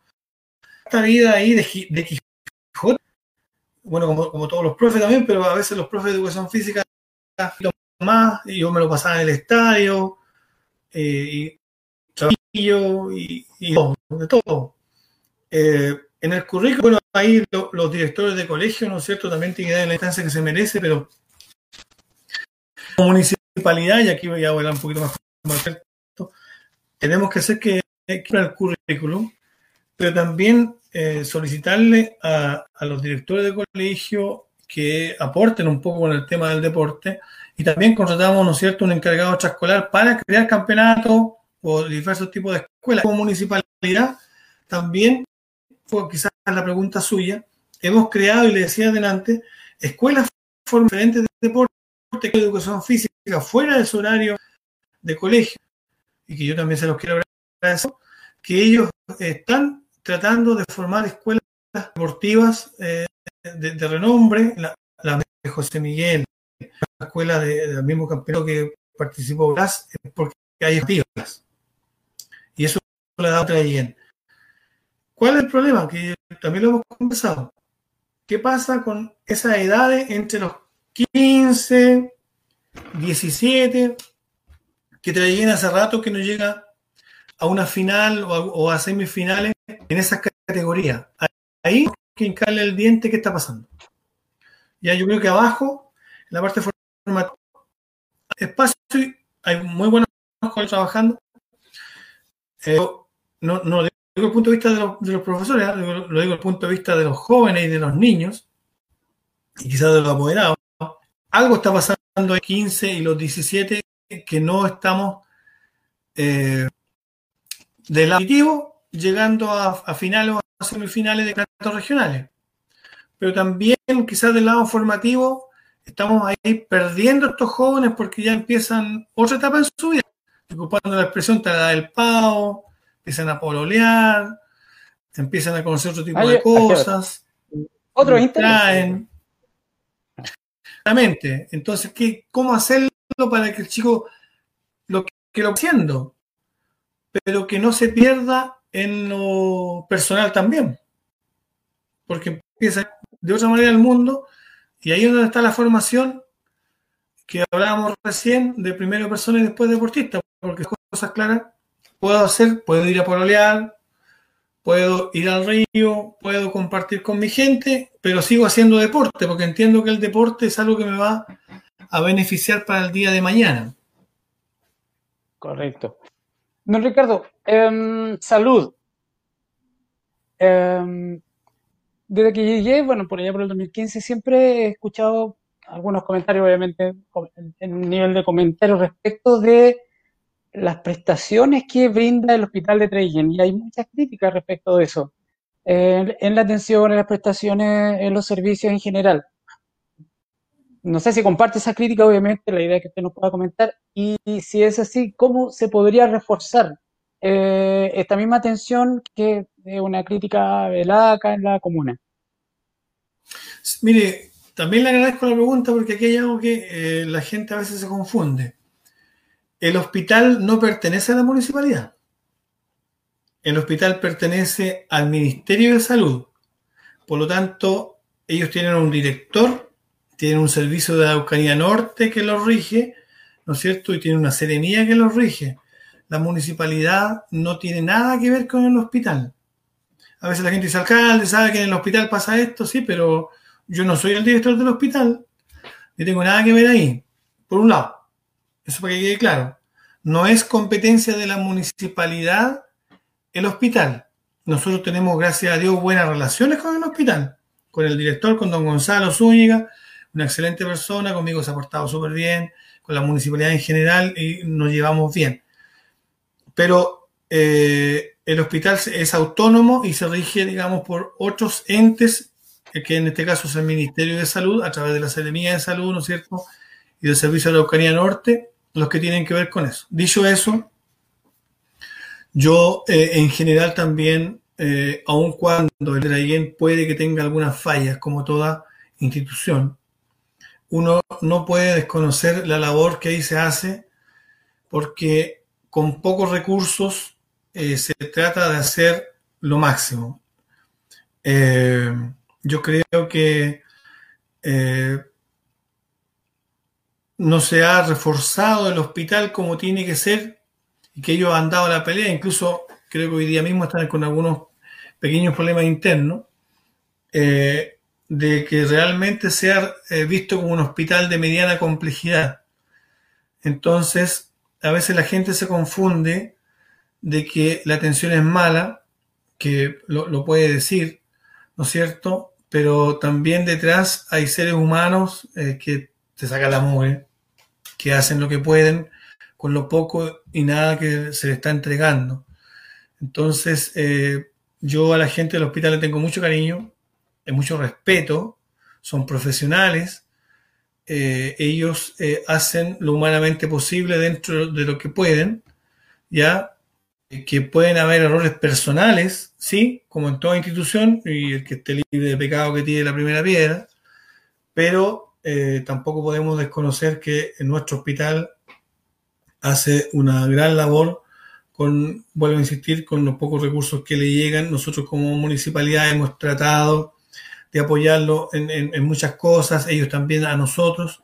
El, lo que está ligado, Patricio, a la municipalidad es el Departamento de Salud Municipal, que es un organismo que tiene que ver con la parte rural, ¿ya? El famoso DCM, que está ubicado ahí al frente del convento San Francisco por calle Balmaceda nosotros tenemos que ver la parte rural y ahí, ¿no es cierto? Eh, creo yo que también de un tiempo a esta parte hemos mejorado. Yo quiero agradecerles a ellos también la gran labor que están realizando hoy día con el tema de, pandemia. Es complejo. Hemos tratado de hacerlo lo mejor posible. Ya no estamos teniendo en posta, vamos a, las casas a atender a la gente. Eh, pero con respecto al tema del hospital, eh, pueden haber críticas, sí, no, no lo voy a, negar, pueden haber errores también tampoco lo voy a negar, pero sumando y restando, yo, yo creo que eh, el personal del hospital tiene una capacidad de entrega que, hay que reconocérselo, porque a veces livianamente se, emiten algunos juicios, y otro quizás puede ser eh, verídico, digamos, pero también hay que comprender en qué situación está hoy día el hospital. En, términos de infraestructura, la otra vez lo veíamos en, una secuencia en el bandejón central de Avenida Suiza. Hay obras que estén, eh, se estén implementando, hay obras de infraestructura que estén bajo el marco de su gobierno comunal. Eh, ¿cómo, ha sido la muestra de, la, de las obras que se han hecho en el gobierno comunal? Eh, en, general, así tal vez hacer un, resumen de alguna de sus obras de su gestión. Sí, mire, nosotros nos hemos preocupado de tratar de llegar al máximo de obras en, en todos los ámbitos, no exclusivamente en una sola parte. Eh, yo sé que he recibido críticas de que por qué solamente el campo y todo el campo y el campo. Mire, eh, yo siempre lo dije, y por opción, por opción personal y por opción cristiana, siempre he entendido que uno tiene que empezar por los más pobres, entendiendo que en Trayén también hay pobreza, pero el sector campesino estaba demasiado alejado de la mano de Dios. Nosotros nos hemos preocupado, un poco lo que manifestaba adelante, ¿no es cierto?, de agua y, camino. Eh, usted en la ciudad, ¿no es cierto?, tiene eh, se levanta, abre la llave, se ducha o se lava o eh, toma agua y, se hace un café. En el campo no es así, es muy complejo, muy complejo. Yo he tenido personas que me dicen que pasan dos, tres meses sin agua, porque el, camión no entra, ellos no hayan cómo salir, se han alimentado de agua con agua lluvia. Entonces, cuando uno empieza a escuchar eso, dice, no, aquí algo hay que hacer. Entonces, nosotros nos preocupamos de eso, nos preocupamos de camino, de agua y de algunas otras cosas ya un poquito más, más grandes. Y en la ciudad, bueno, ahí tenemos, disculpe, el, APR más grande de la región de, la Araucanía hasta el momento, que es el APR El Boye, que incumbe casi a 564 familias en el total que se va a hacer, más de 2.000 personas. Estamos hoy día eh, apoyando y trabajando para que salga lo más rápido posible el, arreglo del APR de, de Villa Quilquén, Hemos eh, hablaba con el intendente y gracias a Dios salió el, el, camino Shufkenquino por más de 6 mil millones de pesos. Creo yo que eso, eso habla de un trabajo mancomunado con las comunidades para poder apoyar el tema rural. Y con respecto al tema urbano, el, camino antiguo en la Virgen, ya eh, que han pasado por, por varios nosotros eh, hicimos toda la pelea con concejales, en forma interna, con intendente, con Ceremi, y ya hay una empresa que se ganó, ahora es un tema técnico de que falta colocar dinero por intermedio del core. Está el, el bandejón de Avenida Suiza, que se peleó, ¿no es cierto?, para que Servio lo hiciera, se está haciendo, está quedando muy lindo, no sé es su opinión, pero yo creo que hoy día se le cambió la, cara a ese sector popular de, de Logramos el, avance del segundo tramo, que el próximo año, si Dios quiere, se debe licitar y, también comenzar los trabajos. Ya eh, estamos arreglando calles, hoy día estamos viendo el tema en Calle Lago, que estaba pésimo, lago entre Vergara Albano y, y, y, Saavedra. Hemos cambiado las luces LED. Tenemos el proyecto que mi barrio, que también esta, esta administración la ganó, que le cambió la cara a todo lo que es ahí Guacolda Sur, ¿no es cierto? Más de 500 familias con luces LED. Nosotros ahora eh, tenemos que arreglar la Plaza Lenga, todo el bandejón central. Eh, hoy día algunas plazas que estamos estamos postulando para cinco plazas, a ver si eh, podemos mejorar eh, eh, la plaza de, los Doctor Gidi, la plaza de los volcanes, la plaza de la frontera. Hay hartas placitas ahí que estamos viendo para nuestros vecinos. hicimos la plaza ahí en, en Huacolda, mejoramos la plaza de Huacolda, ¿no es cierto? mejoramos la plaza ahí de Ignacio Carrera Pinto, de, de los poetas. estamos tratando de hacerlo lo mejor posible y que, son proyectos eh, eh, que nos va a favorecer. De todo el programa eh, con el cual me presenté para ser alcalde, Patricio, el 75% está realizado. Colocamos veterinario, ¿ya? hicimos el mismo tema de las plazas, ¿no es cierto? El mismo Avenida Suiza, el APR El Boye y otros más eh, el clima interno yo creo que lo hemos mejorado también. Si usted hoy día le pregunta en general a, la gente de la municipalidad, hay un clima rico para trabajar. Eh, sí me falta un punto del programa que, presenté el 2016 que tiene que ver con el CEFAM. Nosotros hemos hecho todo lo posible para, o SECOF, eh, hemos hecho todo lo posible porque resulte, pero tenemos unas pequeñas trabas en, en Araucanía Norte que nos ha complicado, el Consejo Municipal también está preocupado, y esa es quizás la única obra que nos ha costado eh, lograr. Eh, con respecto al tema de la Vega, que también fue una, promesa de campaña, eh, no tenemos el techo, estamos esperando una mecánica de suelo, pero sí tenemos el terreno. Hemos logrado hablar con EFE, estamos pagando mensualmente una cantidad de dinero en, este, en ese lugar, hoy día nosotros lo hemos cerrado, para que no se metan los camiones, le hemos colocado luces LED para que no esté tan oscuro, pero ya está el espacio para poder, eh, más temprano que está ahí, una vega techada. Entonces, insisto, de todo el programa que nosotros hicimos como equipo, un 75% en estos casi cuatro años lo hemos logrado y eh, tenemos la deuda todavía del SECOF. Esperamos, eh, estamos dando la pelea como consejo a ver si lo podemos lograr sacar lo más rápido posible. Mencionaba el tema de la Vega Techada, que era un proyecto que, escuché muy cerca, en el sector, bueno, donde está la Avenida Brasil. ¿Se ha desarrollado la, e, ese proyecto? ¿Está aún? Eso por un lado. Lo otro, eh, ¿cómo evalúa la feria que se implementó con todas las medidas de sanitaria, recuerdo que hay ahí en ese espacio? Y la pregunta va relacionada a que la feria chica que se ubica al lado, eh, acá en la calle Pérez, ¿ya? Eh, igual se, reúne mucha gente y lo que se, lo que se resguarda en un sector, eh, igual la feria chica también hay, hay circulación de, gente. Son dos preguntas que Sí, sí, escuchamos ese, Mire, con respecto al tema de, la beca techada, nosotros, le voy a insistir, estamos haciendo una mecánica de suelo, porque usted entenderá que para instalar una, una obra pesada, el suelo tiene que tener la resistencia suficiente para poder poner los fierros parados ahí, porque si no va a pasar lo que le pasó ahí arriba a una empresa que pasó el viento y se la botó.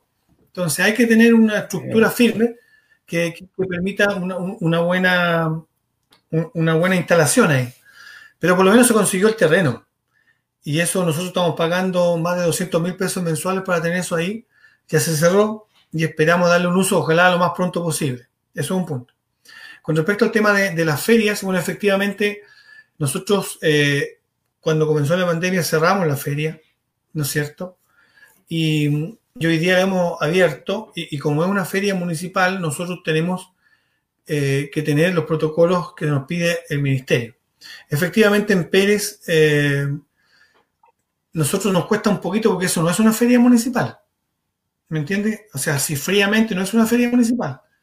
Sé que tenemos que mejorar, yo no le voy a decir que no. Sé que esa, esa cosa tenemos que ver cómo lo vamos a hacer para poder darle una, una, mayor capacidad a nuestra gente para que también siga vendiendo, pero no tampoco atollar a toda la gente eh, eh, que vaya a ese sector, porque para qué estamos con cosas. El hecho que se haya cerrado la feria el día sábado llevó a que ese pedazo de, espacio que hay ahí con algunos, alguna gente que vende adquirió una importancia que antes quizás no tenía. ¿No es cierto? Hoy día la gente se acostumbró ya no ir los sábados a comprar todo, sino que va a muchos locales establecidos que sí que han quedado abiertos producto de la pandemia.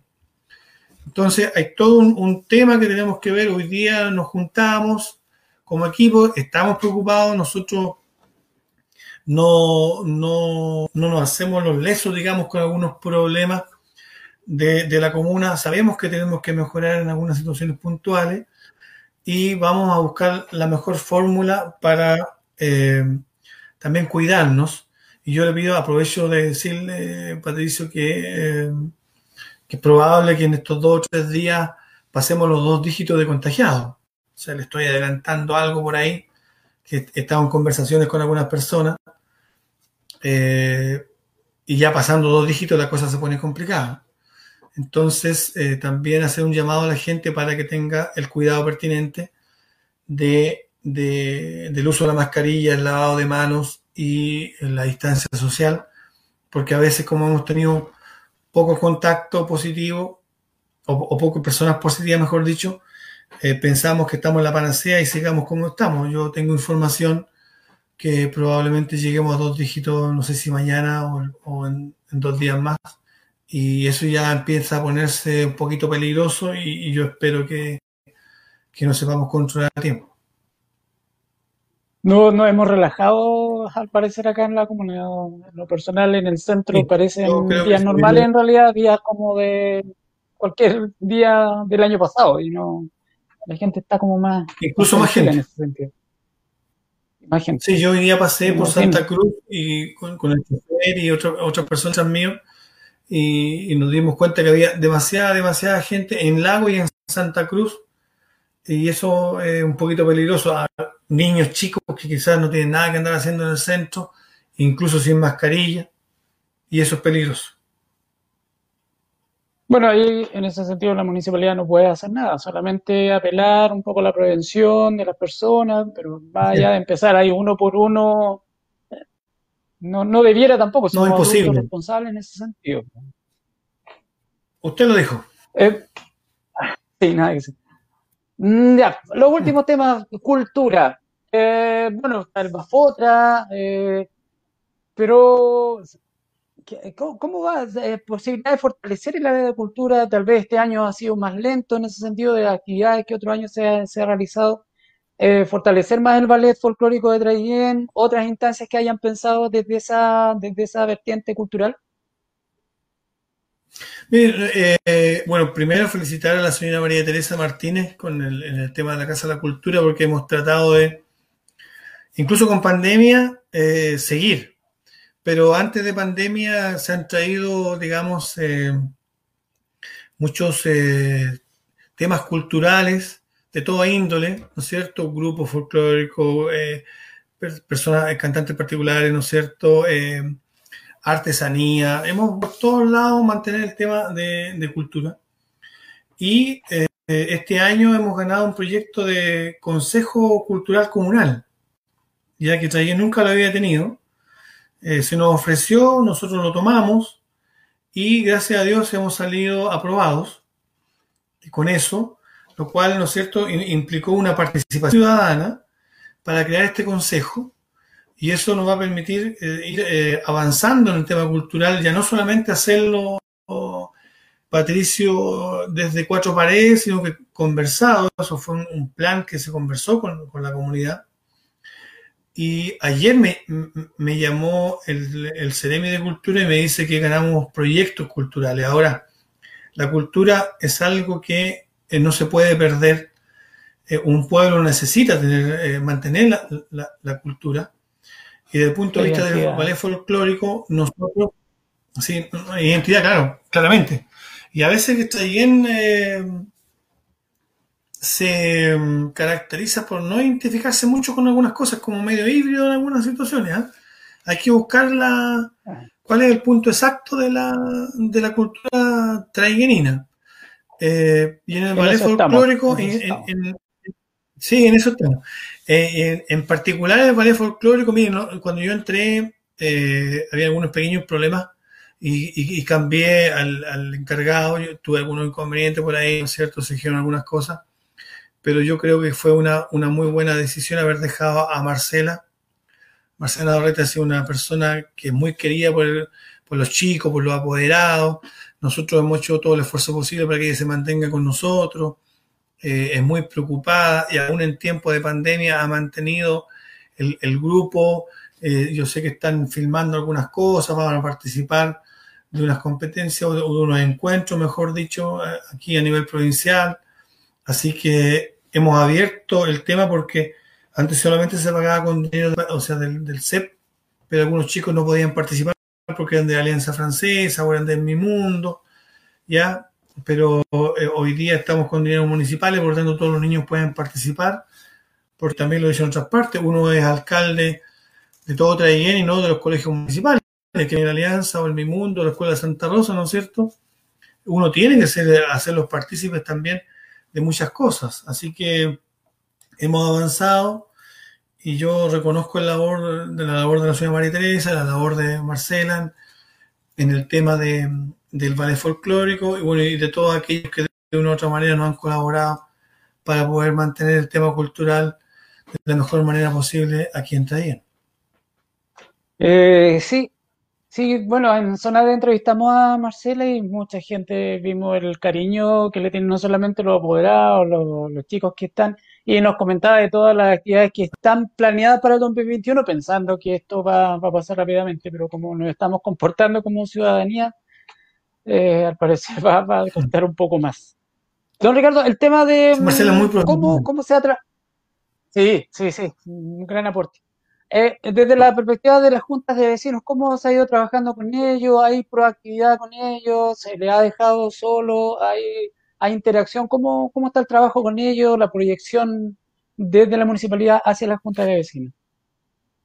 Bueno, yo, creo que las juntas de vecinos son un ente primordial en cualquier municipalidad. Eh, cuando nosotros entramos no, estaba la Unión Comunal de Juntas de Vecinos, nos costó un mundo, nos costó un mundo formarla. Hoy día está eh, el profesor Alberto Cifuentes, eh, él es el presidente de la Unión Comunal de Juntas de Vecinos Urbana, pero nosotros fuimos un poquito más allá, Patricio, y formamos por primera vez la Unión Comunal de Juntas de Vecinos Rurales.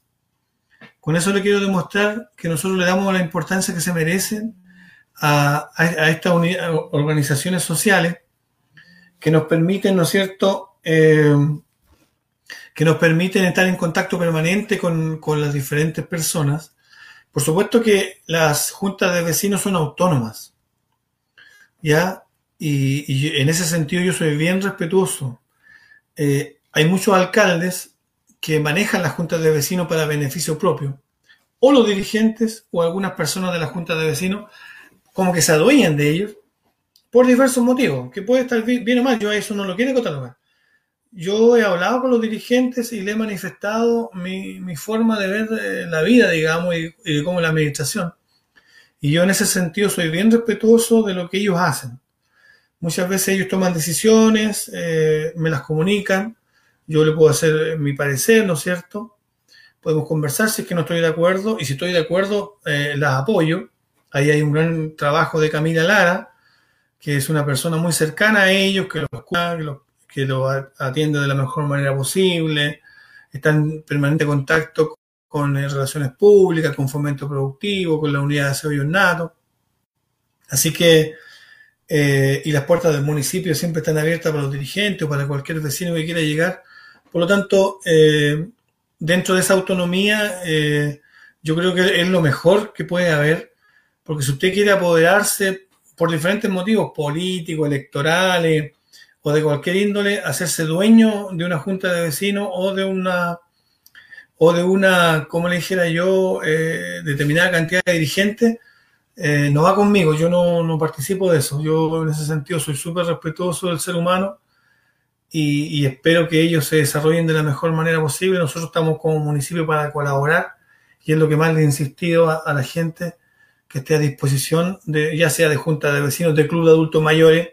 Nosotros hemos hace poquitito un, un, centro diurno en el cual nos va a permitir por 15 meses tener 30 adultos mayores que, tienen que inscribirse, ¿no es cierto? Eh, para poder eh, tenerlos desde las 9 de la mañana hasta las 5 o 6 de la tarde, con kinesiólogo, con podólogo, con trabajadores sociales, con psicólogo, que le va a permitir a ellos también desarrollarse de la mejor manera posible. En el área productiva, don Ricardo, ¿cómo, cómo va eh, en el apoyo a las pymes? ¿Hay algún apoyo a las pymes acá? En, eh, vemos que la, desde la perspectiva económica, ¿cómo ve la evolución de, las pymes, del comercio en general y desde el área productiva de la, de la municipalidad? ¿Hay algún tipo de apoyo a iniciativas que vayan en esa línea para desarrollar el comercio acá o alguna instancia de emprendimiento? Migo, cuando nosotros entramos existía la, la UDEL en, la Unidad de Desarrollo Local en, la municipalidad. Nosotros le cambiamos el nombre, le pusimos Unidad de Fomento Productivo, con la intención de apoyar de mejor manera. Y creamos el Centro de Emprendimiento y Negocios, el CEN, que entra en día. Y colocamos una profesional, ingeniero comercial, eh, que empezó muy tímido, muy tímido, Aide Jara, eh, ella estaba en la administración anterior, trabajaba en, otra, en, otro programa, aceptó el desafío, hoy día vinieron del FOSIS a entregar eh, algunos, un proyecto, dos proyectos de 10 millones de pesos, y lo que más me decía la gente del FOSIS y lo que más hizo sentir los dos grupos que ganaron los proyectos es que Aide Jara fue, era el motor del proyecto y al mismo tiempo una mujer 10.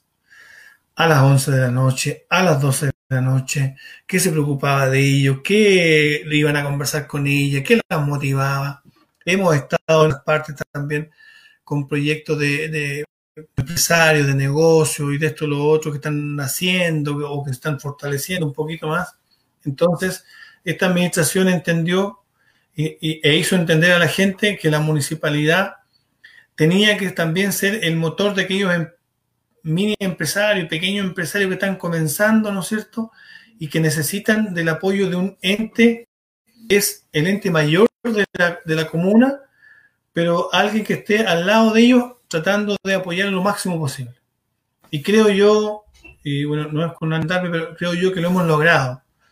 Preguntarle hoy día a esas pequeñas empresas que andan buscando un apoyo de la municipalidad, ya sea con AIDE en, el, en el CEN o en fomento productivo, hemos dado el espacio suficiente, creamos la feria costumbrista en Trayén, antes no había feria costumbrista y la gente sabe que en Trayén habían cuatro o cinco grandes ferias costumbristas, se le daba el espacio a la gente para que pudiera ir, además quedan con show y otro tipo de actividades, ¿no es cierto? Y eso eh, hoy día nadie eh, puede decir que Traiguén no, no creó, que esta administración no creó ese espacio en Traiguén para que nuestra gente pudiera vender. En pandemia ha sido complejo, yo no lo puedo decir. Eh, para el país y para el mundo ha sido complejo, y Traiguén, que es una ciudad pequeñita, también ha sido complejo. Eh, hemos tratado de apoyar lo máximo posible. Eh, desde el gobierno también ellos han tratado de hacerlo. Eh, estamos aprendiendo, podemos cometer errores, pero siempre está la intención de querer apoyar de la mejor manera a, nuestra gente, pero sí creo yo que hemos dado un paso adelante con la creación del Centro de Emprendimiento y Negocio que ha favorecido a una gran cantidad de personas y que ha traído bastante apoyo económico también para ellos. ¿Algún, ¿Alguna instancia más macro en términos de generación de empleo entre ellos? Bueno, la fábrica de muebles, que bueno, era como el ente generador de empleo hasta hace unos años atrás, anteriormente el trigo, bueno, zona caracterizada por eso. ¿Algún proyecto, alguna idea, alguna perspectiva de poder generar tal vez un, una macro eh, estructura productiva entre Trayen, desarrollo de la madera, de hortofrutícola, eh, potenciar más la, la, molinería, tratar de sacar algún valor agregado, alguna idea de esa índola que, que se pueda proyectar acá. Usted sabe que es privada normalmente la que hacen aquello. Lo que nosotros sí nos hemos adherido, entre comillas, o nos hemos agarrado, entre comillas, disculpe la expresión, tiene que ver con eh, aparte del tema de temporeros, nos hemos buscado y queremos mirar el sector de Shufken con, con canales de regadío. El canal Shufken, ¿no es cierto?, el desarrollo de nuestra gente. Por el otro día, el intendente eh, y, también eh, se dio inicio, y Corfo se dio inicio aquí a, que 18 agricultores sembraran media hectárea de frutilla, no frambuesa, frambuesa.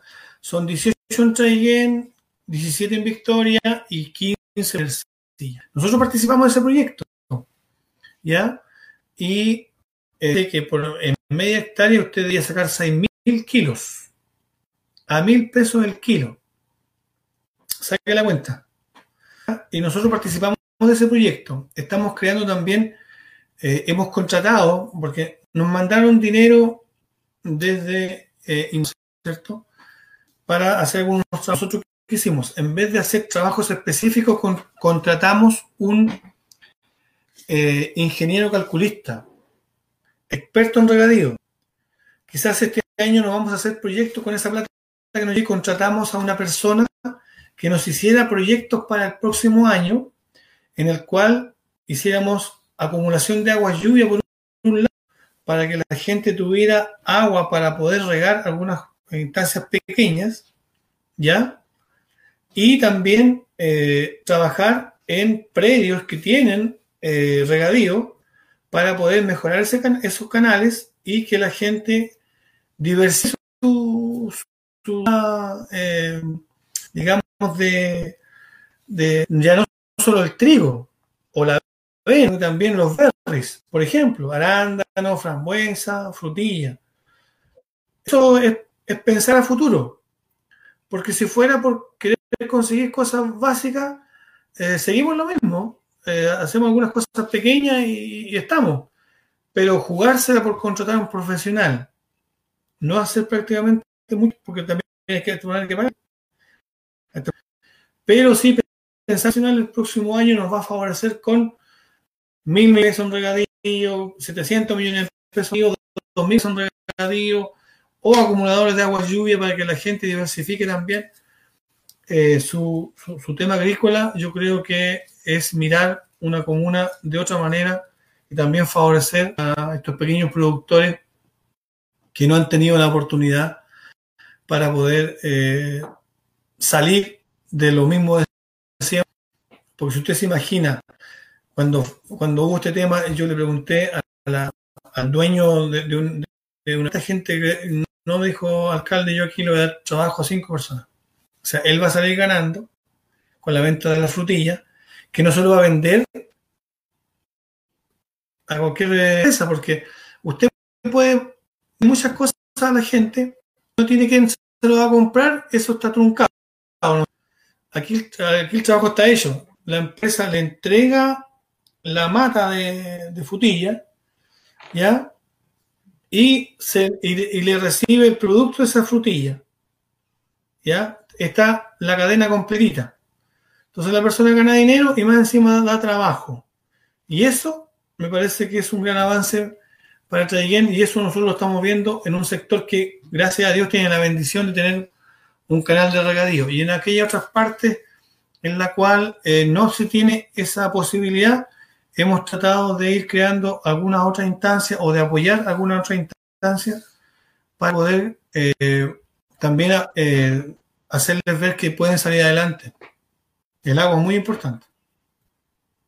Sí, no, bueno, el tema del manejo del agua en esta zona, ya vemos que el río ha bajado bastante, es un tema igual interesante mm. de, comentar.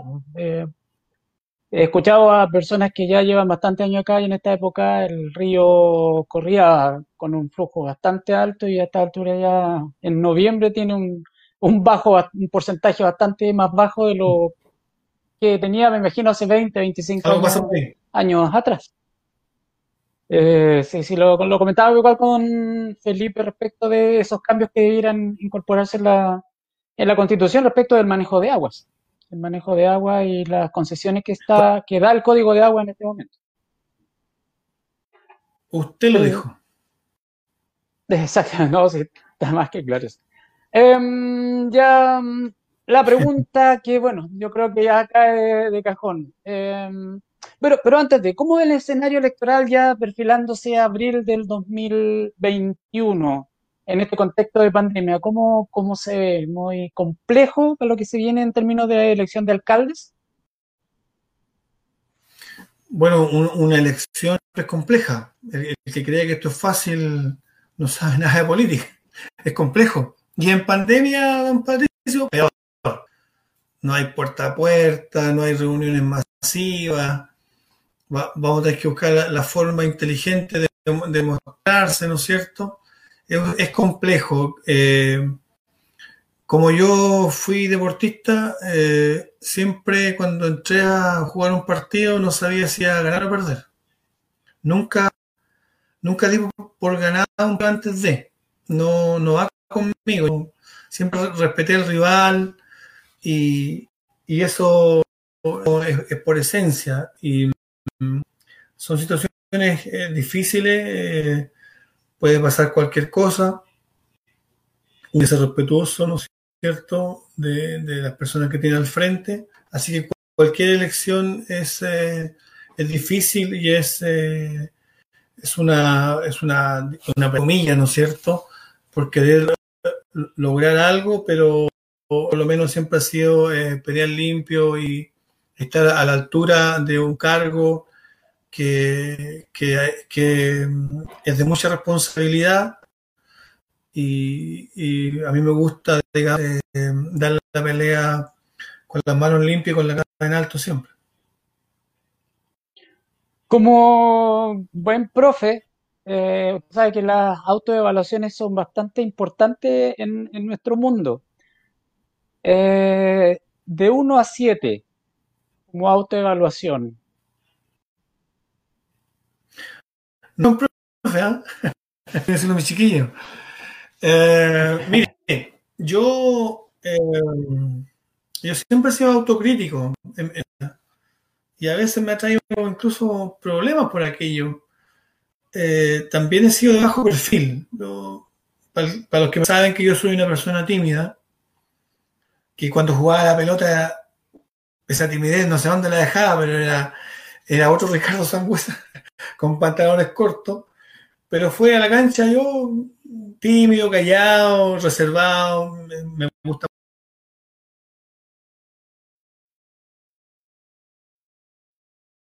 Vamos a esperar entonces la autocrítica de nuestro alcalde. Mientras tanto, lo dejamos invitados. ¿Hasta dónde llegué? Hasta que entraba a la cancha con pantalones cortos y se transformaba en, ah, otro. cuando entraba a la cancha, pregunta a cualquiera que era mayor y gritaba y ordenaba dentro de la cancha. Siempre traté de, era como casi un entrenador dentro de la cancha.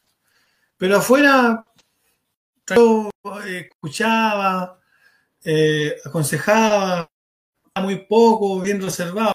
El que me conoce sabe que yo soy así, tímido.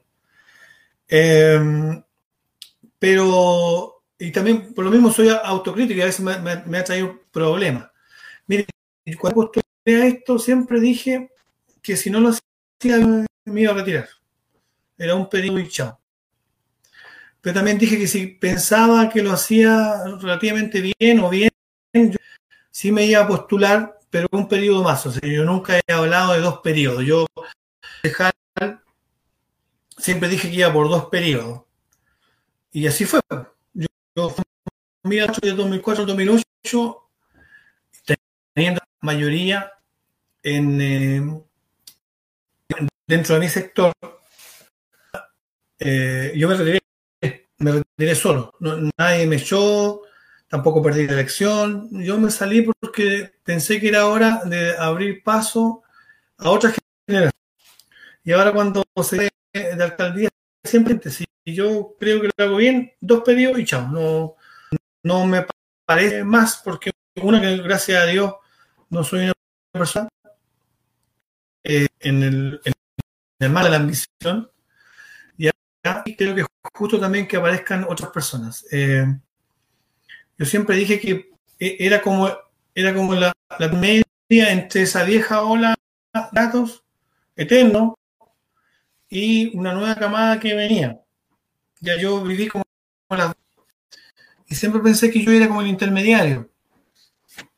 Entonces, eh, entrando mal a decir con respecto a, su pregunta, yo creo que, que, que un 5-5 es una buena opción, pudiendo hacer un poquito más mejor las cosas, pero nunca tan como algunos piensan que hemos hecho, porque a veces pierden criticar. Yo, Patricio, yo acepto la crítica.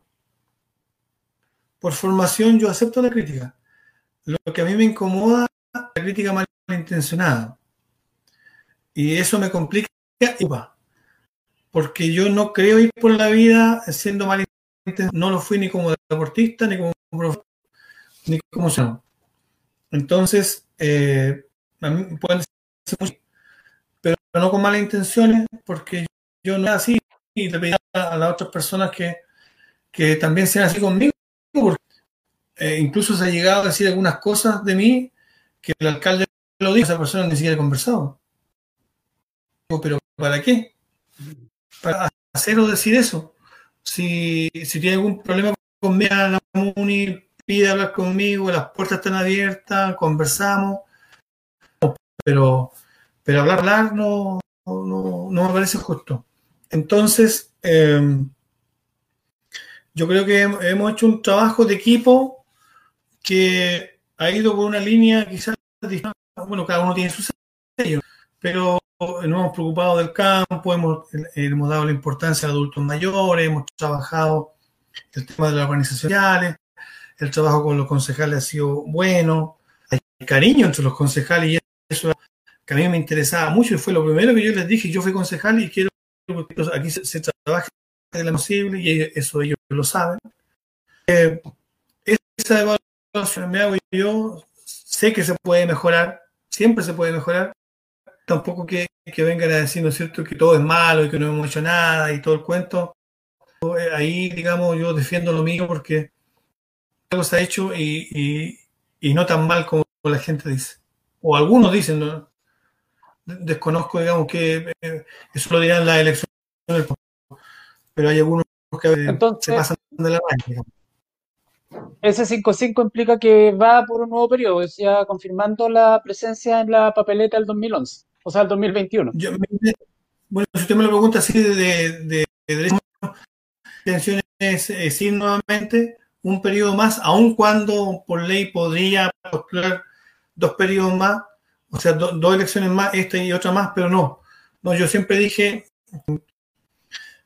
que solamente y eh, darle paso a los jóvenes. Yo creo que gente, Traiguén tiene gente que en cuatro años más va a estar preparado para ser alcalde o alcaldesa y, y, ojalá, ¿no es cierto?, que le vaya bien, porque Traiguén también merece que el alcalde, independiente que sea, le vaya bien, por el bien de la ciudad. Eh, don Ricardo, en el transcurso del programa eh, hicimos una pequeña encuesta eh, y Diego nos va a mostrar el resultado. Una pregunta bastante simple en base a la evaluación de, de la gestión. hay que considerar que no es una muestra representativa, hay que ser honesto en eso. Fueron algunas personas de las que estuvieron presentes y llegaron a la página del Instagram, votaron y dejaron su registro. A ver si Diego nos da el resultado de la... No tiene ninguna intención, fue solamente por las pocas personas que participaron hoy día de, esta, de esta entrevista. Eh, repito, no es representativa para que... Pero sí un poco la, lo que al menos las personas, repito, que estuvieron viendo esta entrevista, dejaron su impresión en términos de cómo evalúan la gestión del alcalde hasta hoy día. Ahí están los resultados para que lo... Y vuelvo a reiterar, no es representativo para que no piensen que está... Personas que estuvieron acá frente A, la, a la entrevista. No es para entusiasmarse de usted. Exactamente. Ah, solamente dejar constancia de que eh, ah, estuvo bastante alta la votación. Mire, se, agradece la, la, gente que, hizo esa, digamos, se, motivó a, responder. Eh, es un poco lo que lo planteo yo, si uno, nadie es perfecto, hay que, hay que mejorar, pero sí creo yo que, eh, insisto, el, una buena forma de, evaluar también el trabajo que se ha hecho es que la gente cuando vaya a la municipalidad vea el ambiente que hay el ambiente interno de la municipalidad, para mí, es un ambiente humano, alegre, de sacrificio también, pero, pero eh, yo encuentro que, la gente tiene ganas de, y eso es algo que a mí me motiva mucho. Eh, y es lo que yo, cuando puedo, lo que más le, recalco. Eh, servidores públicos, servidores públicos, servidores públicos, y estoy como la bolera china, es lo mismo cuando estaba con mi alumno, le decía, pórtate bien, pórtate bien, pórtate bien. Y después de 10 años me decía, puta, profe, ¿sabe qué? Parece que tenía razón. Yo creo que, que el hecho de ser servidor público, uno no, no puede perderlo. Y le vuelvo a insistir, el servidor eh, tiene que estar por sobre eh, cualquier tipo de interés, eh, tiene que estar por sobre el, sobre el, que se sienta en el sillón y tiene que ser el sillón, por lo tanto, él se debe a la función de trabajador público eh, y eso yo creo que hoy, día, o por lo menos en esta administración, se ha demostrado yo estoy súper agradecido de eso. Bien, don Ricardo, dos horas y un poco más en las cuales tratamos de abarcar más allá del líder eh, comunal, al hombre, al deportista, al profesor, em, que, está eh, dirigiendo los destinos de, nuestra comuna y mostrando tal vez algunos de los elementos que van configurando la, gestión. Eh, y tal vez proyectando esto a futuro, la idea es con el concurso de toda una comunidad que está informada puede tomar mejores decisiones y tener la, mm, la información para poder hacer las comparaciones que lo más probable que en el mm. futuro se tengan que dar. Agradecemos su presencia esta noche en Agenda Abierta, deseando todo el éxito para la comuna, ya que una buena gestión va a mejorar el trayen que todos queremos, como era la consigna para hoy día en nuestro programa. Don Ricardo, algunas palabras para cerrar ya esta edición de Agenda Abierta. No, mire, Patrick, bueno, en primer lugar agradecerle a ustedes por el programa como muy bien usted lo, plantea, si la eh, comunidad está informada puede tomar mejores decisiones. En ese sentido, todo espacio cívico eh, que permita que la gente conozca mejor la función pública me parece muy bien. Yo quiero felicitarle a usted, a Alejandro, a, Diego, ¿no es cierto?, que hacen el esfuerzo por mantener informada a la gente me parece espectacular. Yo creo que hacía falta también este tipo de, programa acá en, en Tanto este programa de agenda abierta como también el tema deportivo, que ha sido muy beneficioso, que este año ha estado un poco frenado, ¿no es cierto? Ustedes han hecho todo el esfuerzo por mantener y, también eh, eh, felicitarlo por reconocer las glorias del deporte que a veces quedan en el olvido, eh, después fallecen, ¿no es cierto? Y andamos haciendo homenajes póstumos cuando ya es tarde. Así que felicitarlo por ese lado. Y decirle a, la gente que nosotros como administración tenemos las puertas abiertas, la municipalidad está para servirles, sabemos que que hay muchas cosas que mejorar, sabemos que hay algunas cosas que, tenemos que subir, ¿no es cierto?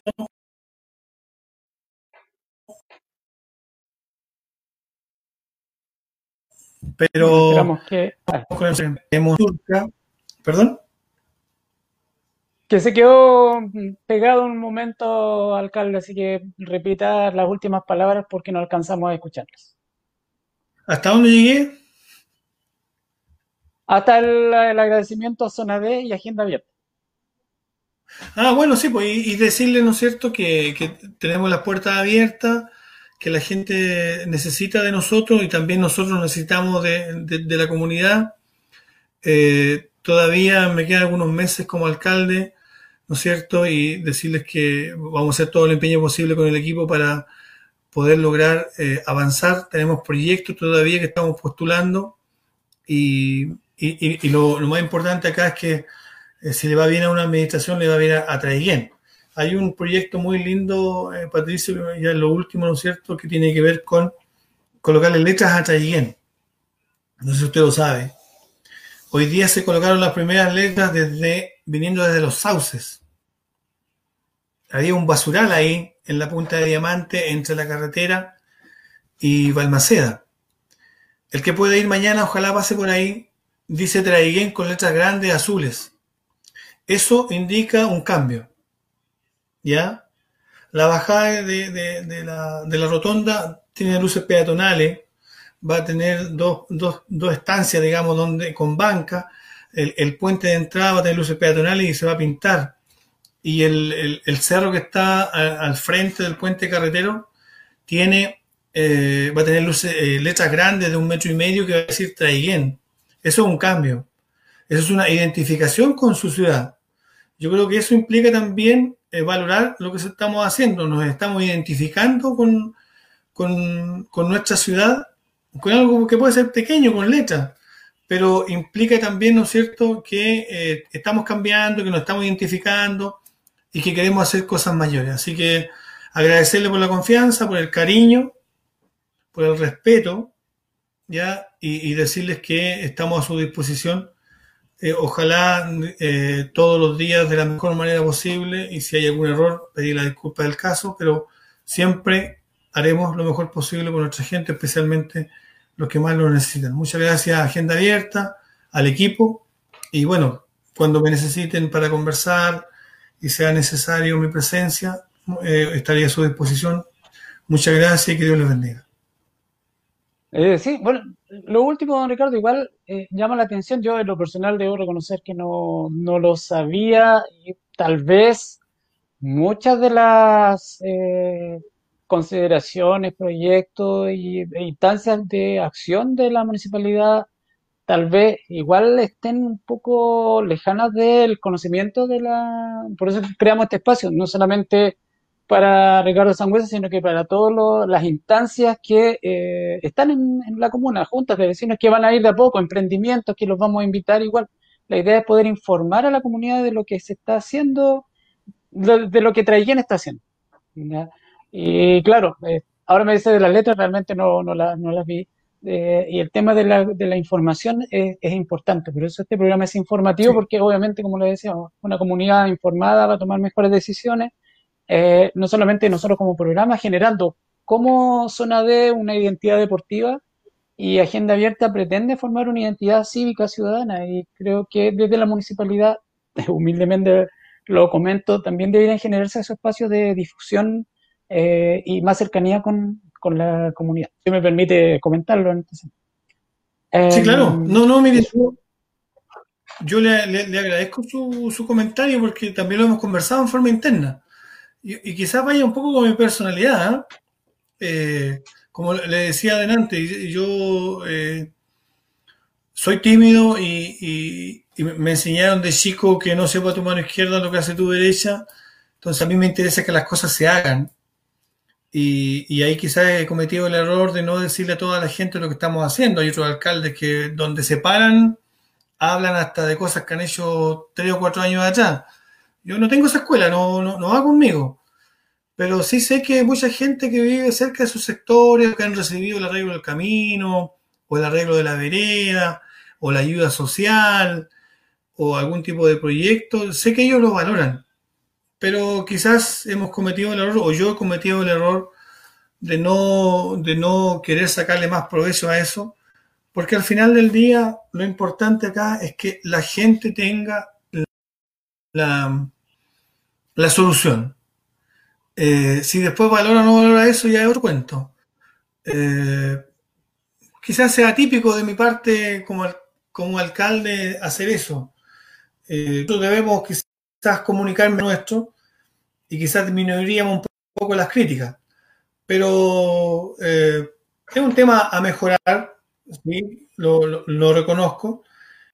seguiremos trabajando de la misma manera y ojalá mejor para que nuestra gente, digamos, el día de mañana diga que por lo menos nuestra administración si, que eran necesarias para Traiguén y que de acuerdo a un programa que se presentó, este alcalde cumplió con lo que había prometido. Gracias, Ricardo.